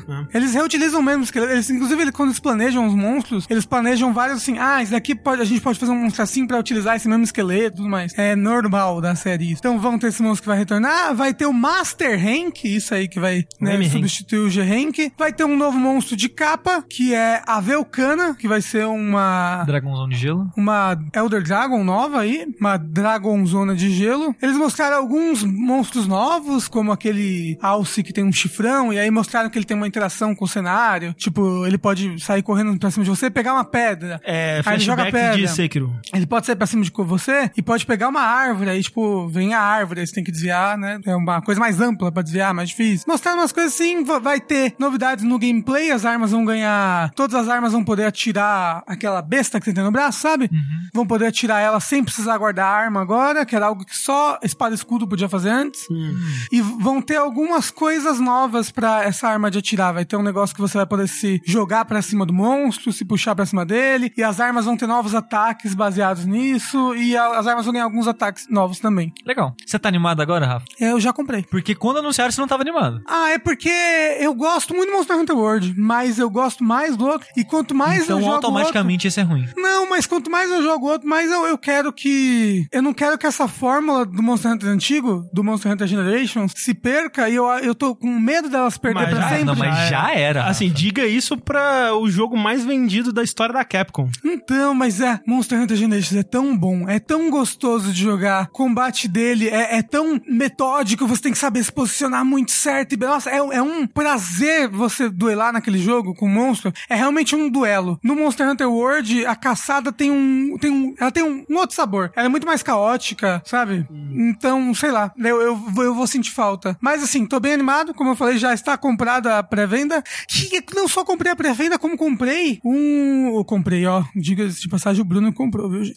Ele é quem manda na casa. Eu tô ali apenas pra ser bonito. Mas é, ele comprou também, na minha conta, que aí os dois podem usar, um tema do PS4 do Monster Hunter World, do Nerd Gigante. E é o melhor tema de PS4 da história. Por que é, vocês compraram um tema? porque é 10 reais, é baratinho. E é lindo, é um tema lindo. Gente, gente, que tema lindo. Que tema maravilhoso. As interfaces ficam tudo roxa, ficar tchum, com os negócios de monstro e tem a cara do Nerd. Ah, isso é lindo demais. Tem a música. Nossa, melhor tema. 10 Aí barra ele, 10. aí ele fica fazendo é, vi- vida, vida longa e próspera. Ele faz, ele é o nerd grande. Nerd grande. O que mais que teve, Rafa? Teve também mais imagens de Medieval. Teve. Acabou. Não parece bom, não. Hum, parece o, o jogo de Play 1. Pois é. Vocês jogaram Medieval do Play 1? Gostava muito na época. Eu não joguei, então.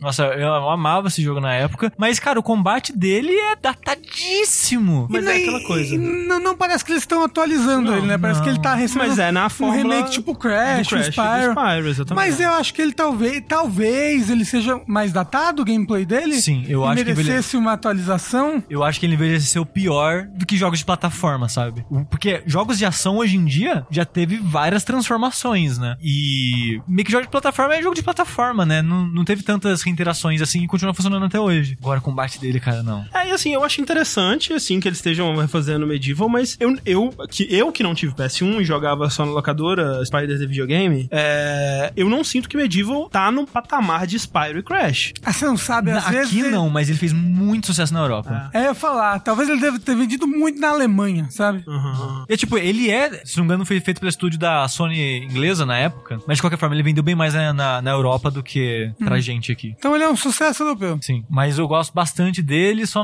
eu não sei se ainda vai ser legal de jogar ele. Mas eu vou jogar. Mas vai ser bonito. Tá bonito. Tá bonito. pra um Ele tá remake- mais ou menos- eu, eu acho que a luz dele é um- tá um pouco demais, não sei. Ele é muito colorido. Ele precisava ter mais sombra. É, é que, é que ele é mais cartoon bobo, bobão mesmo. Hum. Agora, tendo em vista que re- refizeram Crash, Medieval e Spyro, qual que é o outro, assim, que vocês diriam? Sai pra um filme. Pandemonium. Ah, que Pandemonium não é da, da Sony, né? É, né? Sim. Vi- É, Spyro, Twisted Metal. Spyro, não. Ah, foda-se, né? Era. Então pode ser... Nem Crash. Crash era, né? Não. Não, não, Não. não era. Não, O- tanto que, que o Crash... O Crash era. Ele era de um acordo com a Sony. É, mano... Só que aí depois a Activision comprou os direitos e tal, e blá blá blá. Tomba 2, Gex. Nossa. Jack and Ó, Dexter. é- Jack and Dexter é do Play 2, não é do Play 1. é. Kingsfield. Kingsfield. Demon Souls. Porra, gente. Mas é Vagrant Story. Frogger, aquele que a gente jogou no último saideira, que é maravilhoso. Vagrant Story ia ser combate Kingdom Hearts hoje em dia, não quero. O legal dele era Ó. a parada de mirar no corpo. Clonou a gente, pelo amor de Deus. Clonoa. Nunca joguei Clonou. É muito Clonou bom. é maravilhoso. A gente vai fazer um, um, um- uma run de Clonou inteiro. Bora. Nós, todo mundo aqui. Nós. É, outro trailer que mostraram que foi bem decepcionante porque mostraram um jogo do Predador, gente. Com barulhinho e musiquinha e. Ah, não mostraram o jogo do Predador, mostraram o trailer do Então, Predador. mostraram um trailer de um jogo do Predador, o que é muito legal. Porque eu gosto muito do Alien vs Predador 2, especificamente, que eu joguei bastante. É, e eu gostava muito de jogar especificamente com o Predador, porque você é muito OP como Predador. Você tem muita, muitas habilidades, muitas capacidades. Você pode enxergar a visão térmica, você pode lançar um laser do seu ombro, você pode lançar a sua lança na cabeça do Alien filho da puta. Mas, ó, como o pessoal ali falou, parece que vai ser estilo Evolve. Então, isso que, eu tô- isso que eu ia falar. É triste, porque tá sendo desenvolvido pelo estúdio que faz o jogo do Sexta-feira 13, que é é um grande sucesso e tudo mais. E vai ser aquele, naquele mesmo formato, né? Multiplayer assimétrico, com uma pessoa controlando o predador e, sei lá quantos, controlando os soldadinhos. Perdidos na floresta. perdidos na floresta. Pode ser interessante porque se eles incorporarem o que é o predador, né? Que você vai ter que ser mais stealth, né? Então, quem tá jogando predador vai ter que usar mais táticas de, de se esconder e, e tal, em vez de. Acho que no do Sexta-feira 13 é bastante armadilha e coisas assim. Eu não sei. Eu não joguei o Sexta-feira 13, provavelmente não vou jogar esse jogo também, não é muito a minha vibe. E, pra fechar, do- dos jogos do City of Paste, teve um jogo que vem diretamente de Petrópolis. O jogo do rato que voa? Petrópolis? Por que Petrópolis? Away de Petrópolis. Ah! Que é o Away, que é um jogo que você joga com um bichinho. que- qual que é o nome dele mesmo? Eu não sei, Rato. Mas esse bicho, a gente não aguenta 10 minutos de porrada com ele. Caralho, vai, vai até o final. Esse é o Way, que você joga, curiosamente, com um bichinho chamado Sugar Glider, que é tipo um esquilinho, só que ele é muito, cara, ele é muito pequenininho. Muito pequenininho. Ele tem a perna dele. Quando ele começou a se mexer, eu pensei, ah, é um bicho inventado, né? Porque ele parece meio uma lagartixa, assim, ele parece uma coisa meio lagarta. Pois é, assim. eu achei que ele era inventado porque ele parece uma mistura de uns três bichos diferentes, É. sabe? Ele tem a, para, a membrana nos braços pra planar igual esquilo, a carinha dele lembra, sei lá, o guaxinim, aí tem rabinho de, de esquilo também. Aí eu fiquei, caralho, que porra de bicho é esse? Mas é esse tal de É um Sugar bichinho muito Glider. da hora. E o mais impressionante é que ele conseguiu se formar em direito e virar um advogado renomado da OAB. Mais do que isso, o interessante é que na tela de título fala Away, sabe, um, um jogo episódico. Esqueci agora que o termo que ele É, coloca. é, parece que vão ser. Não, não, dá jogo da vai ser- sobrevivência? Não, vai- parece que dá a entender que vão ser uma, um- vai ser uma série com outros bichos, alguma coisa assim, né? É. E E é- todos você tá escapando de algum desastre? Não sei, mas o negócio é que, não sei se vocês lembram, mas lá pra 2012, 2013, tinha uma série de jogos, teve acho que dois, três jogos, chamada Shelter, que você Sim. jogava com bichinhos É. é, na floresta, que era uma estética meio papercraft, que, se eu não me engano, nos dois jogos você era uma mãe que cuidava dos filhotinhos. Isso, isso. Então você tinha que passar meio que stealth, fugindo de predadores e coisas do tipo, pra sobreviver essa jornada com seus filhotes e tal. Esse jogo, ele me lembra um pouco, porque você tá essa parada, né, que você é um animal mais frágil, aparentemente, que tem que ser safo pra lidar com as coisas que tá acontecendo, e, tipo, mostra, tipo, incêndio na, na floresta, Mostra tipo, predadores. Andando nas costas de um outro bicho. Isso. Só que o visual dele é bem realista, em vez de É. ser uma parada mais, tipo, né, que eu falei, papercraft, mega colorida e tal. Tinha um jogo de Wii que você controlava umas aranhas Era e o- era tipo assim também. Deadly. Deadly Spiders. Não, era Deadly Creatures? Acho que era isso. Deadly alguma coisa. Deadly É. Creatures, eu acho. Tem também é, Tokyo Jungle. Tokyo Jungle. Bem realista, eu É. digo. Lembrou Tokyo Jungle quando eu joguei, quando eu vi esse trailer aí, me deu vontade. É porque tem uma hora que você tá tirando na porrada com o escorpião, né? Isso. E você pode, tipo, dar lock nele e dar esquiva pro lado. O Henrique disse: Jogo de sobrevivência do AE com testada no pau do nariz, chapa nos peitos e chute na costela. Isso. É exatamente isso que ele Que é vai isso fazer. que o, o Coisa tá fazendo com o bicho lá. Ele vai beber o sangue dos malandros num copo de LED de mocotó. E agora, vamos falar de coisa boa, vamos falar de loot box. Yeah! Porque.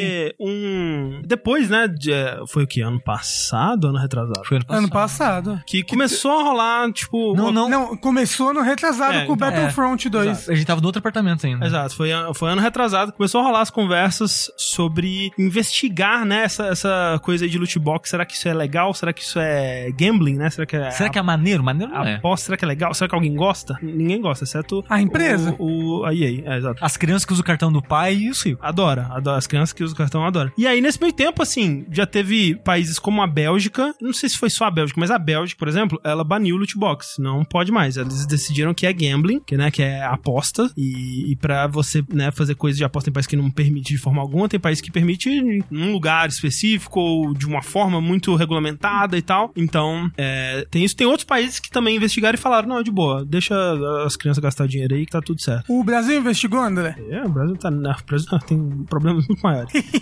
e aí, agora, o senador republicano, diga de passagem, Josh Hawley, ele criou um projeto de lei para banir jogos com loot box e transações, é, microtransações que ele considera pay to win, em jogos jogados por pessoas menores de idade, chamada, é, na tradução livre aqui, Lei de Proteção para Criança contra Jogos Abusivos. Ou seja, Sekiro. Então, assim, é, é tanto para jogos direcionados para menores, quanto jogos que talvez não foram inicialmente direcionados, mas que a publisher sabe que tem um público, né, que engloba muitas crianças aí. É, Tipo, sei lá, CS. CS tem muita criança? Eu acho que não, acho que. É, mas a gente, vai entrar, a gente vai entrar nisso em breve, porque assim, é tipo FIFA. FIFA é uma boa. Porque Ah. é um jogo. Ele não é infantil, mas, porra, abrange uma, uma gama muito grande de, de, de pessoas. Mas a parada é que essa, é, só, é só um projeto de lei Sim, ainda, sim, né? sim. Vão trabalhar e tirar e colocar coisas nela. Exato, exato. Mas por enquanto, o que eles caracterizam como jogos de criança é uma parada mega datada que foi feita nos anos 90 pra qualificar o que era interação, acho que online, né, na internet pra crianças, uma parada assim. Ó, o, rapidão, o Alisson, ele disse, o que é loot box? Loot box são aquelas recompensas que vêm, é, tem muitos jogos atualmente, que você não sabe o que vem dentro, é uma caixa surpresa, digamos assim. Pensa no Overwatch. Overwatch é que quando você, te- quando você joga um, um número de partidas, você enche a barrinha lá, vem umas caixinhas pra você abrir, e nessas caixinhas podem ter uma série de recompensas boas ou não tão boas assim. É um Kinder Ovo virtual. É, e aí o lance é, tudo bem, essa caixinha surpresa, porra, que legal, uma caixinha surpresa. O lance é que muitos desses jogos possibilitam você pagar pra poder abrir mais essas caixinhas surpresas. Agora a X tem uma pessoa perguntar o que é loot box, depois é falar Klux Klan. Fico, fico assustado. E o que tá acontecendo nos Estados Unidos, e na- na- o que tá acontecendo na indústria de jogos, na verdade, é que, assim, as empresas, elas foram na ganância, né? Elas foram, por muito tempo, as empresas eram tipo a Ellie no outro apartamento, que ela só podia entrar, ficar na, na, na sala, na varanda, né? Só que aí, todo dia, ela ela ia colocando o patinho um pouquinho mais pra frente. E aí, de repente, ela já tava em cima da cama do sushi, entendeu? E no caso da Ellie, a gente foi derrotado por ela, porque ela realmente tomou conta da casa inteira. Agora... Ela era tão linda. Saudade da Ellie, inclusive. Mas no caso do, do loot box, é meio que isso. Eles foram vendo até onde dava, sabe? E até que eventualmente o governo tá tendo que né, é, Intervir. intervir e estão vendo que a indústria não consegue se regulamentar sozinha, né? E é claro que, assim, esse projeto de lei, ele é meio estranho em alguns aspectos, assim, porque esse cara, esse senador aí, tem muito nesse projeto de lei dele que é aquela coisa pra ele fazer carreira, né? Pra ele mostrar, olha, estamos protegendo nossas crianças, né? Tem muito nesse projeto que soa como videogames são maus para crianças. Porque, assim, no fundo, o problema não é a criança tá tendo acesso a isso. O problema é isso, sabe? O problema é a prática predatória do gambling, né? Da loot box ativando ali é, me- estrategicamente, metodicamente, uma parte do seu cérebro que, né, é explorada pela, pela mesma coisa que, pela mesma estratégia que caça-níqueis de cassino e, e coisas assim que já são é, coisas estudadíssimas, né? E, e que realmente, pra quem tem uma, uma personalidade compulsiva, cara, é, é foda. Então, assim, ele tá focado só em criança, me, me dá aquele arzinho, assim, de que é um pouco demagogo, assim, sabe? É um pouco de um político querendo fazer sua carreira. Como que isso vai ser definido no, no texto da parada? Eu não, não li, realmente, eu talvez devesse ter lido o projeto de lei, mas pelo que eu, eu vi de trechos, né? O que ele define como uma coisa pay to win, por exemplo, é o seguinte: é a manipulação do sistema de progressão de um jogo, tipicamente construindo dificuldade artificial ou outras barreiras dentro da progressão do jogo, para induzir os jogadores a gastar dinheiro em microtransações para avançar através de conteúdo supostamente disponível para eles é, é, sem nenhum custo adicional. Então, o simples fato de você usar o. Porque assim, tem o pay to win e o- tem o pay para não esperar, né? Que tipo, Que muitos. eu acho sacanagem também. Não, eu acho, eu acho que, por exemplo, um jogo como o Forza, você pode jogar pra caramba e aos pouquinhos ir liberando os carros, ou você pode, porra, eu quero o McLaren Senna, não sei qual coisa lá. Eu vou lá e compro ele com dinheiro de verdade, sabe? Ou então eu pago um- um- uma quantidade pra liberar tudo, ou me dá todos os dinheiros do, do jogo de uma vez só, Na sabe? minha época não era assim, não. A gente tinha que comprar a revista na banca e apertar XX, quadrado, quadrado, triângulo pra liberar os carros. né? Mas é, os, os tempos são outros, né? E, e eu acho ok, sabe? Eu acho ok é, isso de você dar a opção da pessoa pagar pra não ter que esperar, pra liberar as coisas no jogo. Cada um, cada um, cada um tem seu tempo. Mas aí é aquele negócio, Conta- né? é- Tipo, o da Battlefront, teoricamente, era assim. Só Mas que não, eles... não. O- O, o- o- Battlefront você só tinha que jogar 40 horas pra liberar o Darth Vader. Não, mas não. É, tinha isso de, de liberar o personagem também. Que era uma sacanagem. Isso daí era uma, uma falha de balanceamento, né? Que eles consertaram depois, assim. O problema nessas, nessas situações é o loot box. É que, tipo assim, você, ele te dá a opção de pagar para talvez não esperar, né? Para talvez ter acesso ao, ao que você quer. É porque você não escolhe, eu quero Darth Vader. Exato. Hum. E aí que entra a, a parada compulsiva. E nessa descrição que ele dá aqui, não entra essa parada do, do talvez, sabe? E isso, o que ele tá escrevendo aqui, impossibili- impossibilitaria, por exemplo, um jogo como Forza, impossibilitaria muito jogo free to play, né? Que depende disso. Depende da, da pessoa tá jogando e não querer esperar a barrinha encher e comprar uma paradinha pra liberar a barrinha e poder jogar mais, entendeu? Essa é a estratégia de monetização do jogo, sabe? E Sim, funciona pra muitos sim. jogos. E de acordo com o que tá es- descrito aqui, esses jogos não poderiam é, acontecer. Então, tem coisas que estão confusas nessa lei, né? Nesse projeto de lei, assim. E, e realmente, é, assim, eu não confio, né, nas pessoas que estão envolvidas aqui pra tomar essas decisões do que, que de como que isso vai ser feito. Eu imagino que talvez eles tenham, façam uma audiência aí com pessoas da indústria, talvez. É, eu acho que essa, esse projeto específico, eu acho que ele não vai vingar, não. Né. Mas talvez ele dê aquela assustada pra, pra as pessoas se, segu se seguram um pouco mais Mas e a aí, assustada entendeu? já rolou, sabe? A assustada já rolou. Tipo, a- rolou naquela época, quando começou a investigação e tudo mais, o pessoal já tá meio assustado, né? Tipo, alguns jogos tiraram, outros jogos diminuíram.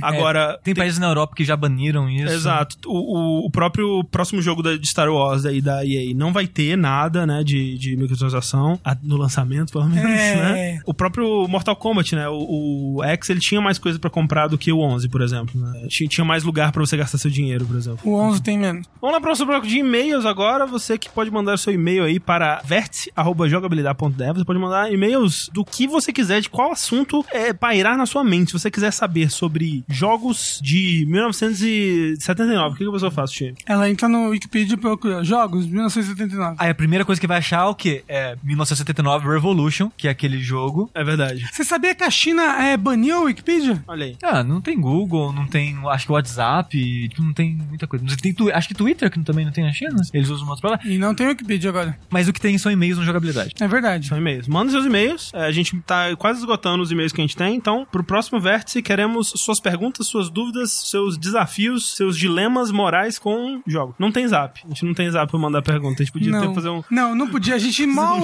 usa Facebook. Imagina a gente usando um WhatsApp, É. pelo amor de Deus.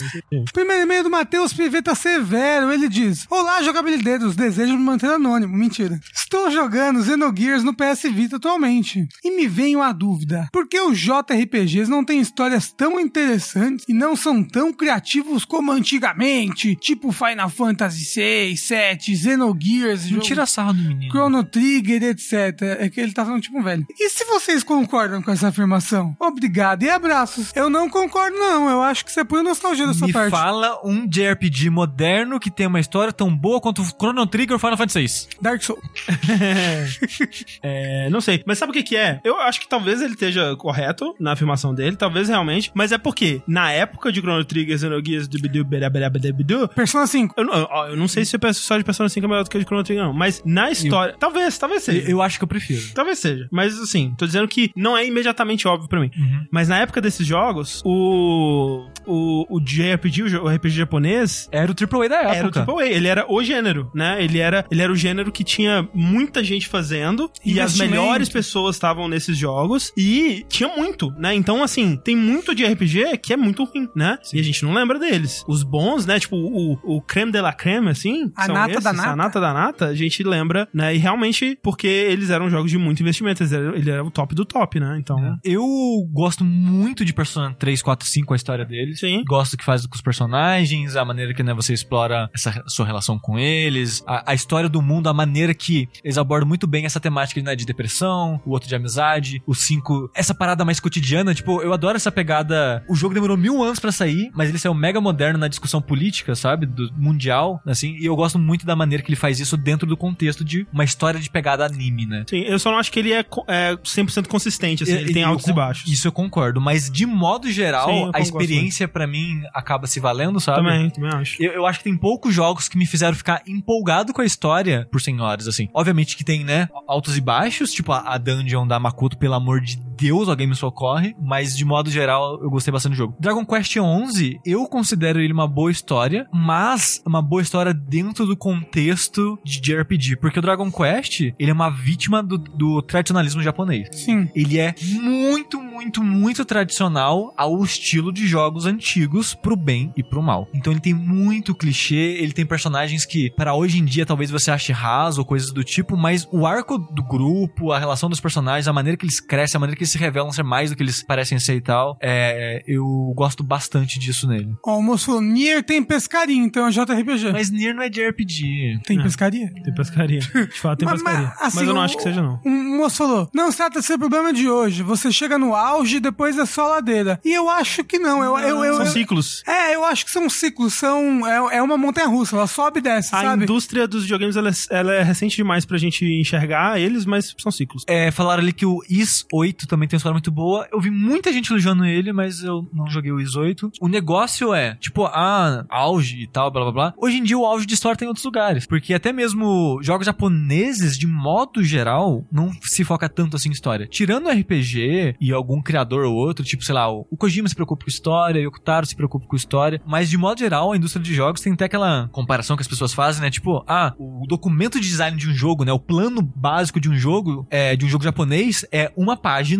sendo que 80% dela é de mecânicas e coisas que você vai fazer e 20% de contexto e história. Uhum. Jogos ocidentais tendem a ser, tipo, é 10 páginas de documento, onde 9 páginas são história e, e contexto, ambientação, e uma página é mecânica, sabe? Então, Assim, se você for ver o documento mesmo de game design GDD, ele não é 10 páginas, não, não, sim, eu só, eu só- eu só tô, tipo, Ah, 100 páginas que o pessoal, eles fazem essa comparação, né? Que, tipo, hoje em dia, o ocidental se preocupa muito mais com essa parte da narrativa, da história, essa ideia de ser cinematográfico é bem mais de produção ocidental. Então, os JRPGs é um grupo pequeno que não tem um investimento tão grande assim, sabe? Então, Mas é foda que é uma, uma coisa super amada no Japão. Ó, Dragon Quest, por exemplo, sabe? Mas, é uma série já estabelecida. exato, Ah, Dragon você- Quest é um ponto fora Final da Fantasy, curva. você acha tudo Não é, não é o gênero mais, assim, querido como um dia Porque já o foi. mais querido do Japão é o Gacha, né? É o gato. E hoje em dia, os jogos que focam em histórias ocidentais e fazem isso bem, eu acho que são melhores, sabe? Que muitos dos JRPGs Ah, clássicos elogiados da época. Mass acho. Effect, a trilogia. Não é um JRPG. É. Não, mas os RPGs ocidentais que se É. focam agora na Ah, história. ok, ok, ok. Ah, É. entendi, entendi. Entendeu? Tava É, perdido. e tipo, sei lá, The Last of Us, sabe? É. Eu acho melhor, de modo geral, sabe? Então, realmente é só o foco mudou, e o nível de investimento, a quantidade de gente trabalhando, a quantidade de jogos saindo, realmente mudou. Então, a gente vai ver menos de qualidade, mas ainda existe. Próximo e-mail aqui é do Diego Ferreira. Ele diz o seguinte: Olá, jogabilideiros, me chamo Diego, tenho 22 anos e uma dúvida tem me ocorrido nos últimos tempos. Sempre fui fã da Nintendo e cresci jogando seus games, porém não encosto em um console da empresa desde o Nintendo 64. Sou apaixonado por Zelda, tenho muita vontade de jogar os games da série que acabei não tendo oportunidade. Dito isso, seria o Wii U o melhor console para recuperar o tempo perdido? Visto que o mesmo tem retrocompatibilidade com os jogos de Wii e ainda alguns jogos remasterizados da época do GameCube. Tenho muita vontade de investir em um Switch, porém com a biblioteca que o mesmo tem agora, não sei se vale a pena pra mim ainda. Enfim, obrigado por nos proporcionar momentos de diversão e informação sobre o mundo dos joguinhos e sigam com um ótimo trabalho. Muito obrigado. É foda que se ele quiser realmente jogar Zelda, o Wii U é o melhor, a melhor plataforma. Porque ele tem quase todos os Zeldas. É por causa do Virtual Console, né? Mas o Virtual É. Console do Wii U conta os dias dele aí também, tá? É, porque a, Não, lo- mas quando você comprar, comprou. É. a loja do Wii já desligou. Cara, a do Wii U não vai durar muito mais tempo, eu chutaria. E se você. A parada foi economia, que tipo, ah, vou comprar um console mais antigo, você achar, achar jogos mais baratos, e cara, não. Os jogos de Wii e É, o Wii problema U que é isso, são né? bem caros ainda, sabe? É, mas, mas, mas, por exemplo, se ele quer jogar os Zeldas que ele não jogou, no Wii U tem o Wind Waker HD, tem Twilight Princess HD, tem Link to the Past, tem Minish Cap. É, quanto que tá um Wii hoje em dia? Uns mil reais? Você acha que o Wii U é mil reais hoje em dia?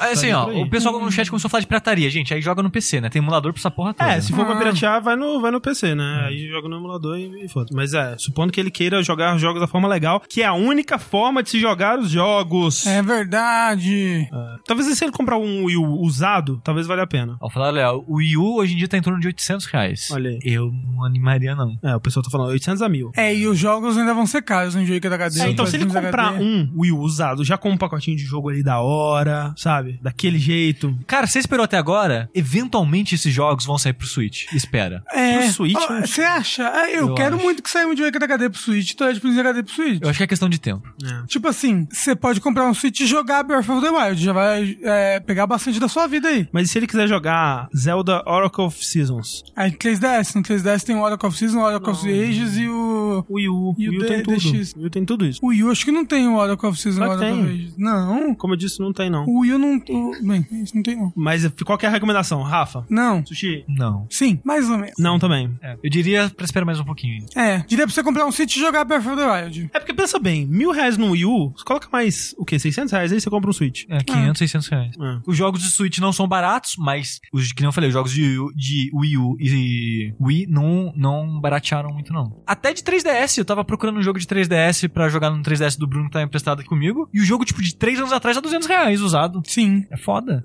É que a Nintendo é a Disney dos videogames. Então vamos para o último e-mail da noite, que é do Eduardo Camargo. E ele diz o seguinte: É o nosso filho, Sushi. É verdade. Ah. Eduardo Camargo. Eduardo e Camargo. Isso, e, o, e o nome do meio que não colocou é do Rafa. Isso. Isso. Eduardo Que é o Kina. Kina Camargo. Eduardo Quina Camargo. Ficou escondido ali na quina dos nomes. Ele diz o seguinte: Olá, André, Sushi e Rafa. Sempre vejo vocês falando sobre crunch e as práticas infelizes de certas empresas. Na busca de desenvolver o jogo do ano mais pica de todos ou não, e tem se tornado mais frequente também isso aparecer em notícias no Twitter. Minha pergunta é: quando isso começou? Ou sempre existiu e só agora estamos ouvindo falar sobre? Amo vocês, obrigado pelo podcast. A primeira vez que a gente viu isso em grande escala e vários sites e pessoas falando sobre foi aquela parada das esposas da Rockstar. Da, né? da EA. EA Sports. É- Era da EA? É. Na minha cabeça era do, do Red Dead. Rolou, ah, não, rolou com Red Dead Ah, também, tá, mas acho que o primeiro em grande escala foi com essa parada do EA Sports. Que era exatamente isso que, tipo, eu, né? A gente era pra ser uma família, a gente tem um filho pra criar junto, a pessoa não volta pra casa, não vejo meu marido, a criança tá crescendo sem pai, e É. infelizmente isso acontece até hoje, Exato. sabe? E o negócio é que já acontecia antes, provavelmente. Já Ah, acontecia então, é. há muitos e muitos anos Eu na lembro indústria de, dos jogos. de ver na indústria vital. Eu, Na eu, é. eu lembro de ver um, um texto que o Tim Schafer escreveu na época que ele tava escrevendo, é, criando o Green Fandango, falando do desenvolvimento, e ele falando de, né, de virar a noite, a noite, todo dia, a noite inteira, passando a noite lá, e ele era jovem, tipo, ele achava o máximo, sabe? E lendo aquilo eu falava, caralho, olha que da hora, né? O cara vira a noite e tá falando, fazendo o jogo, que da hora Nossa, comendo pizza, que da hora. É, uou. E quando você é jovem, talvez, né, seja esse o pensamento. Mas sempre existiu. E na verdade, existe até hoje dessa forma tão institucionalizada, justamente porque existe há tanto tempo, é tão enraizado, né? E, e foi estabelecido lá atrás como é assim que os jogos são feitos, sabe? Então. Virou uma cultura. É, e é triste isso, porque quando tava rolando as paradas da NetherRealm, um dos caras que falaram sobre isso, ele era um tester, né, na época acho que do Mortal Kombat 9, e hoje em dia ele trabalha na Iron Galaxy, Hum. que é uma empresa que não pratica crunch, né, trabalha de segunda a sexta, esse tipo de coisa. E ele falou que quando ele começou a trabalhar lá, ele achou estranhíssimo, porque dava, sei lá, 6, 7 horas, o pessoal tava indo embora. Ele, peraí, o pessoal tá indo embora? Como assim o pessoal tá indo embora? Peraí, eu não venho amanhã, não venho no sábado, o que que tá acontecendo? E ele demorou a acostumar, porque ele trabalhou anos nessa pegada de trabalho feito um desgraçado, e ele tava achando, tipo, como assim? Porque como que vocês fazem isso? Como é que vocês conseguem, sabe? E, e é nesse raciocínio que uma pessoa assim abrisse o próprio estúdio, ele ia manter o mesmo ritmo que ele aprendeu, sabe? Sim. Então realmente é uma parada cultural que mesmo sem querer a pessoa continua praticando isso, sabe? O Francisco disse, e o problema não é só da indústria de jogos, né? Pois é. Sim, É, sim. é, Indústria de efeitos visuais, né? Porra, é inferno. verdade. A, a indústria de anime. Programação. É, mas é verdade isso. Na, na parte de TI, o pessoal tem muito de passar o final de semana todo trabalhando pra, pra buildar o negócio Algo que- na segunda. A gente acabou não comentando aqui, mas, tipo, com aquela treta do, do trailer do Sonic lá, né? Que agora vai ser refeito, né? Muita gente tava falando disso, né? Que, ok, o filme sai o quê? Em novembro, alguma coisa assim, no mais final do ano. E agora eles vão ter que meio que refazer toda a parte do Sonic no filme, né? Assim, eu não sei o quanto de ajuste, realmente não sei o quão difícil é, mas com certeza vai rolar um crunch aí pra resolver isso, né? Então. Sim. É. E, tipo, essa parada de programação, é... Eu não vou falar o nome dele aqui pra não entregar nem nada, onde ele trabalha, mas aquele ouvinte que trouxe os jogos pra mim no Japão, É o Gente Fina BR, porque ele disse que trabalha com front-end no mercado financeiro e tá nisso desde setembro, quase acabando o casamento dele. trabalha com programação, e ele falou que não é sempre, mas de tempo em tempo vira o mês do crunch, e ele trabalha essas paradas em níveis ridículos. Só que a empresa dele paga bônus do horário, então ele ganha um bônus que duplica o Saquei. salário dele e tal. Mas ele falou que, tipo... Pra saúde das É, pessoas. não, ele falou, que, ele falou, tipo, eu tô com 30 e poucos anos, me sinto com 60. É, o, o negócio é você tem funcionário com pouca vida, né, útil. É, tipo, é isso que tá acontecendo no, no- na indústria de jogos, né? Tem um burnout grandíssimo. Grandíssimo. Que a É. pessoa trabalha 5, 6 anos, sai e nunca mais volta pra indústria. Então os caras pegam o pessoal que sai da faculdade, Tá apaixonado pra caralho, né? Nossa, mas drena toda a energia vital igual. Sai que nem o Fatality do Shang Tsung. Não, ele, Exato. Ele sai que nem a mãe da velha do Bob Esponja. Sabe? Que ela, é, ela é só uma sardinha tostada, assim, pequenininha. Aí a pessoa trabalha em dois, três, três projetos nesses, sei lá, 7, 8 anos, sai pra nunca mais voltar, sabe? O Desisto, que é um bom nick pro que ele falou agora, ele estou no meio de um deploy agora em um projeto da Oi Telecom, iniciando às 21 horas, previsão de término às 7 da manhã, cara. E, cara, boa sorte, velho. Força aí. Você já viu o horário de mangaká? Aquilo é surreal, pois. É, pois é. E, e você pode perceber como, como isso afeta, por exemplo, você, pode ver os CGs hoje em dia. Tem vários filmes de CG hoje em dia que o CG é muito mais feio que o CG de 1998. 8. De série da Netflix. Anime, Não, né? não. Anime de modo geral. Anime. É porque eles pegam muito estagiário. Stock pega- footage é, também. É, também tem isso. Então tem. É, é uma indústria que ela quer só, baratear em tudo. É. Se chama capitalismo, gente. É, mas tipo, sempre que a gente fala de Crunch, né, no, pós- no- no nosso podcast, aparece no reply no Twitter, ou aparece comentários no podcast, a gente falando, ah, mas gente, mas isso tem toda a indústria. De fato, infelizmente tem. Tipo, quase cara, a indústria. têxtil é literalmente escravo, cara. É, não, então, literalmente. Literalmente, Não é, é. crunch, tem literalmente escravos É. bolivianos aqui em São Paulo. Trabalhando, tipo, Trabalhando- recebendo 3 reais por peça, com, sabe? com uns 15 famílias num dormitório de 5 metros quadrados. É, e tipo, infelizmente, quase todo o âmbito Capitalismo. tem isso, sabe? Mas como a gente fala de jogos, né? A nossa É, parada a gente aqui. aponta dos jogos. É, é, a gente fala é, especialmente de jogos, então a gente acaba apontando mais isso. E, e eu acho importante a gente focar nisso, porque é trazendo essa informação pras pessoas, que nem na pergunta, tipo, isso já acontecia? Exato, exato. Tipo, é, é importante as pessoas que tá passando por isso falar abertamente sobre isso, e a gente que trabalha é, reportando e falando sobre essas coisas, ecoar a mensagem dessas pessoas pra que seja mais claro, pra que as Elas pessoas sejam ouvidas. Exatamente, e quem sabe um dia acontecer alguma coisa pra melhorar a vida dessas pessoas. Tomara. Capitalismo. Mas é isso. E enquanto a gente não toma os meios de produção, esse vértice vai ficando por aqui. Muito obrigado a todo mundo que assistiu e escutou até aqui. Lembrando sempre que a gente, semana que vem, a gente tá aqui de volta para o episódio de joguinhos. Se você quiser acompanhar ao vivo, twitch.tv barra jogabilidade. Mande seus e-mails para vértice.jogabilidade.de com suas dúvidas, perguntas, temas para discussão e tudo mais. É vértice.jogabilidade.de. DE. Falou agora igual o Mizanzuki no Projeto Humanos. Falando isso faz tempo que não. Eu tô com- Todo mundo morre no final. Enquanto a revolução não chega, eu sou o André Campos. Eu sou o Eduardo Sushi. Eu sou Rafael Marques. E até a próxima. E hashtag Tsunami da Educação. Param, pam, pam, pam, pam, param, pam, param, pam, pam, param. Esse é o hino de alguma coisa? É da França. Mas revolução. Viva la Revolução! I don't have to tell you things are bad. Everybody knows things are bad. It's a depression. Everybody's out of work or scared of losing their job. The dollar buys a nickel's worth. Banks are going bust. Shopkeepers keep a gun under the counter. Punks are running wild in the street. and There's nobody anywhere who seems to know what to do, and there's no end to it.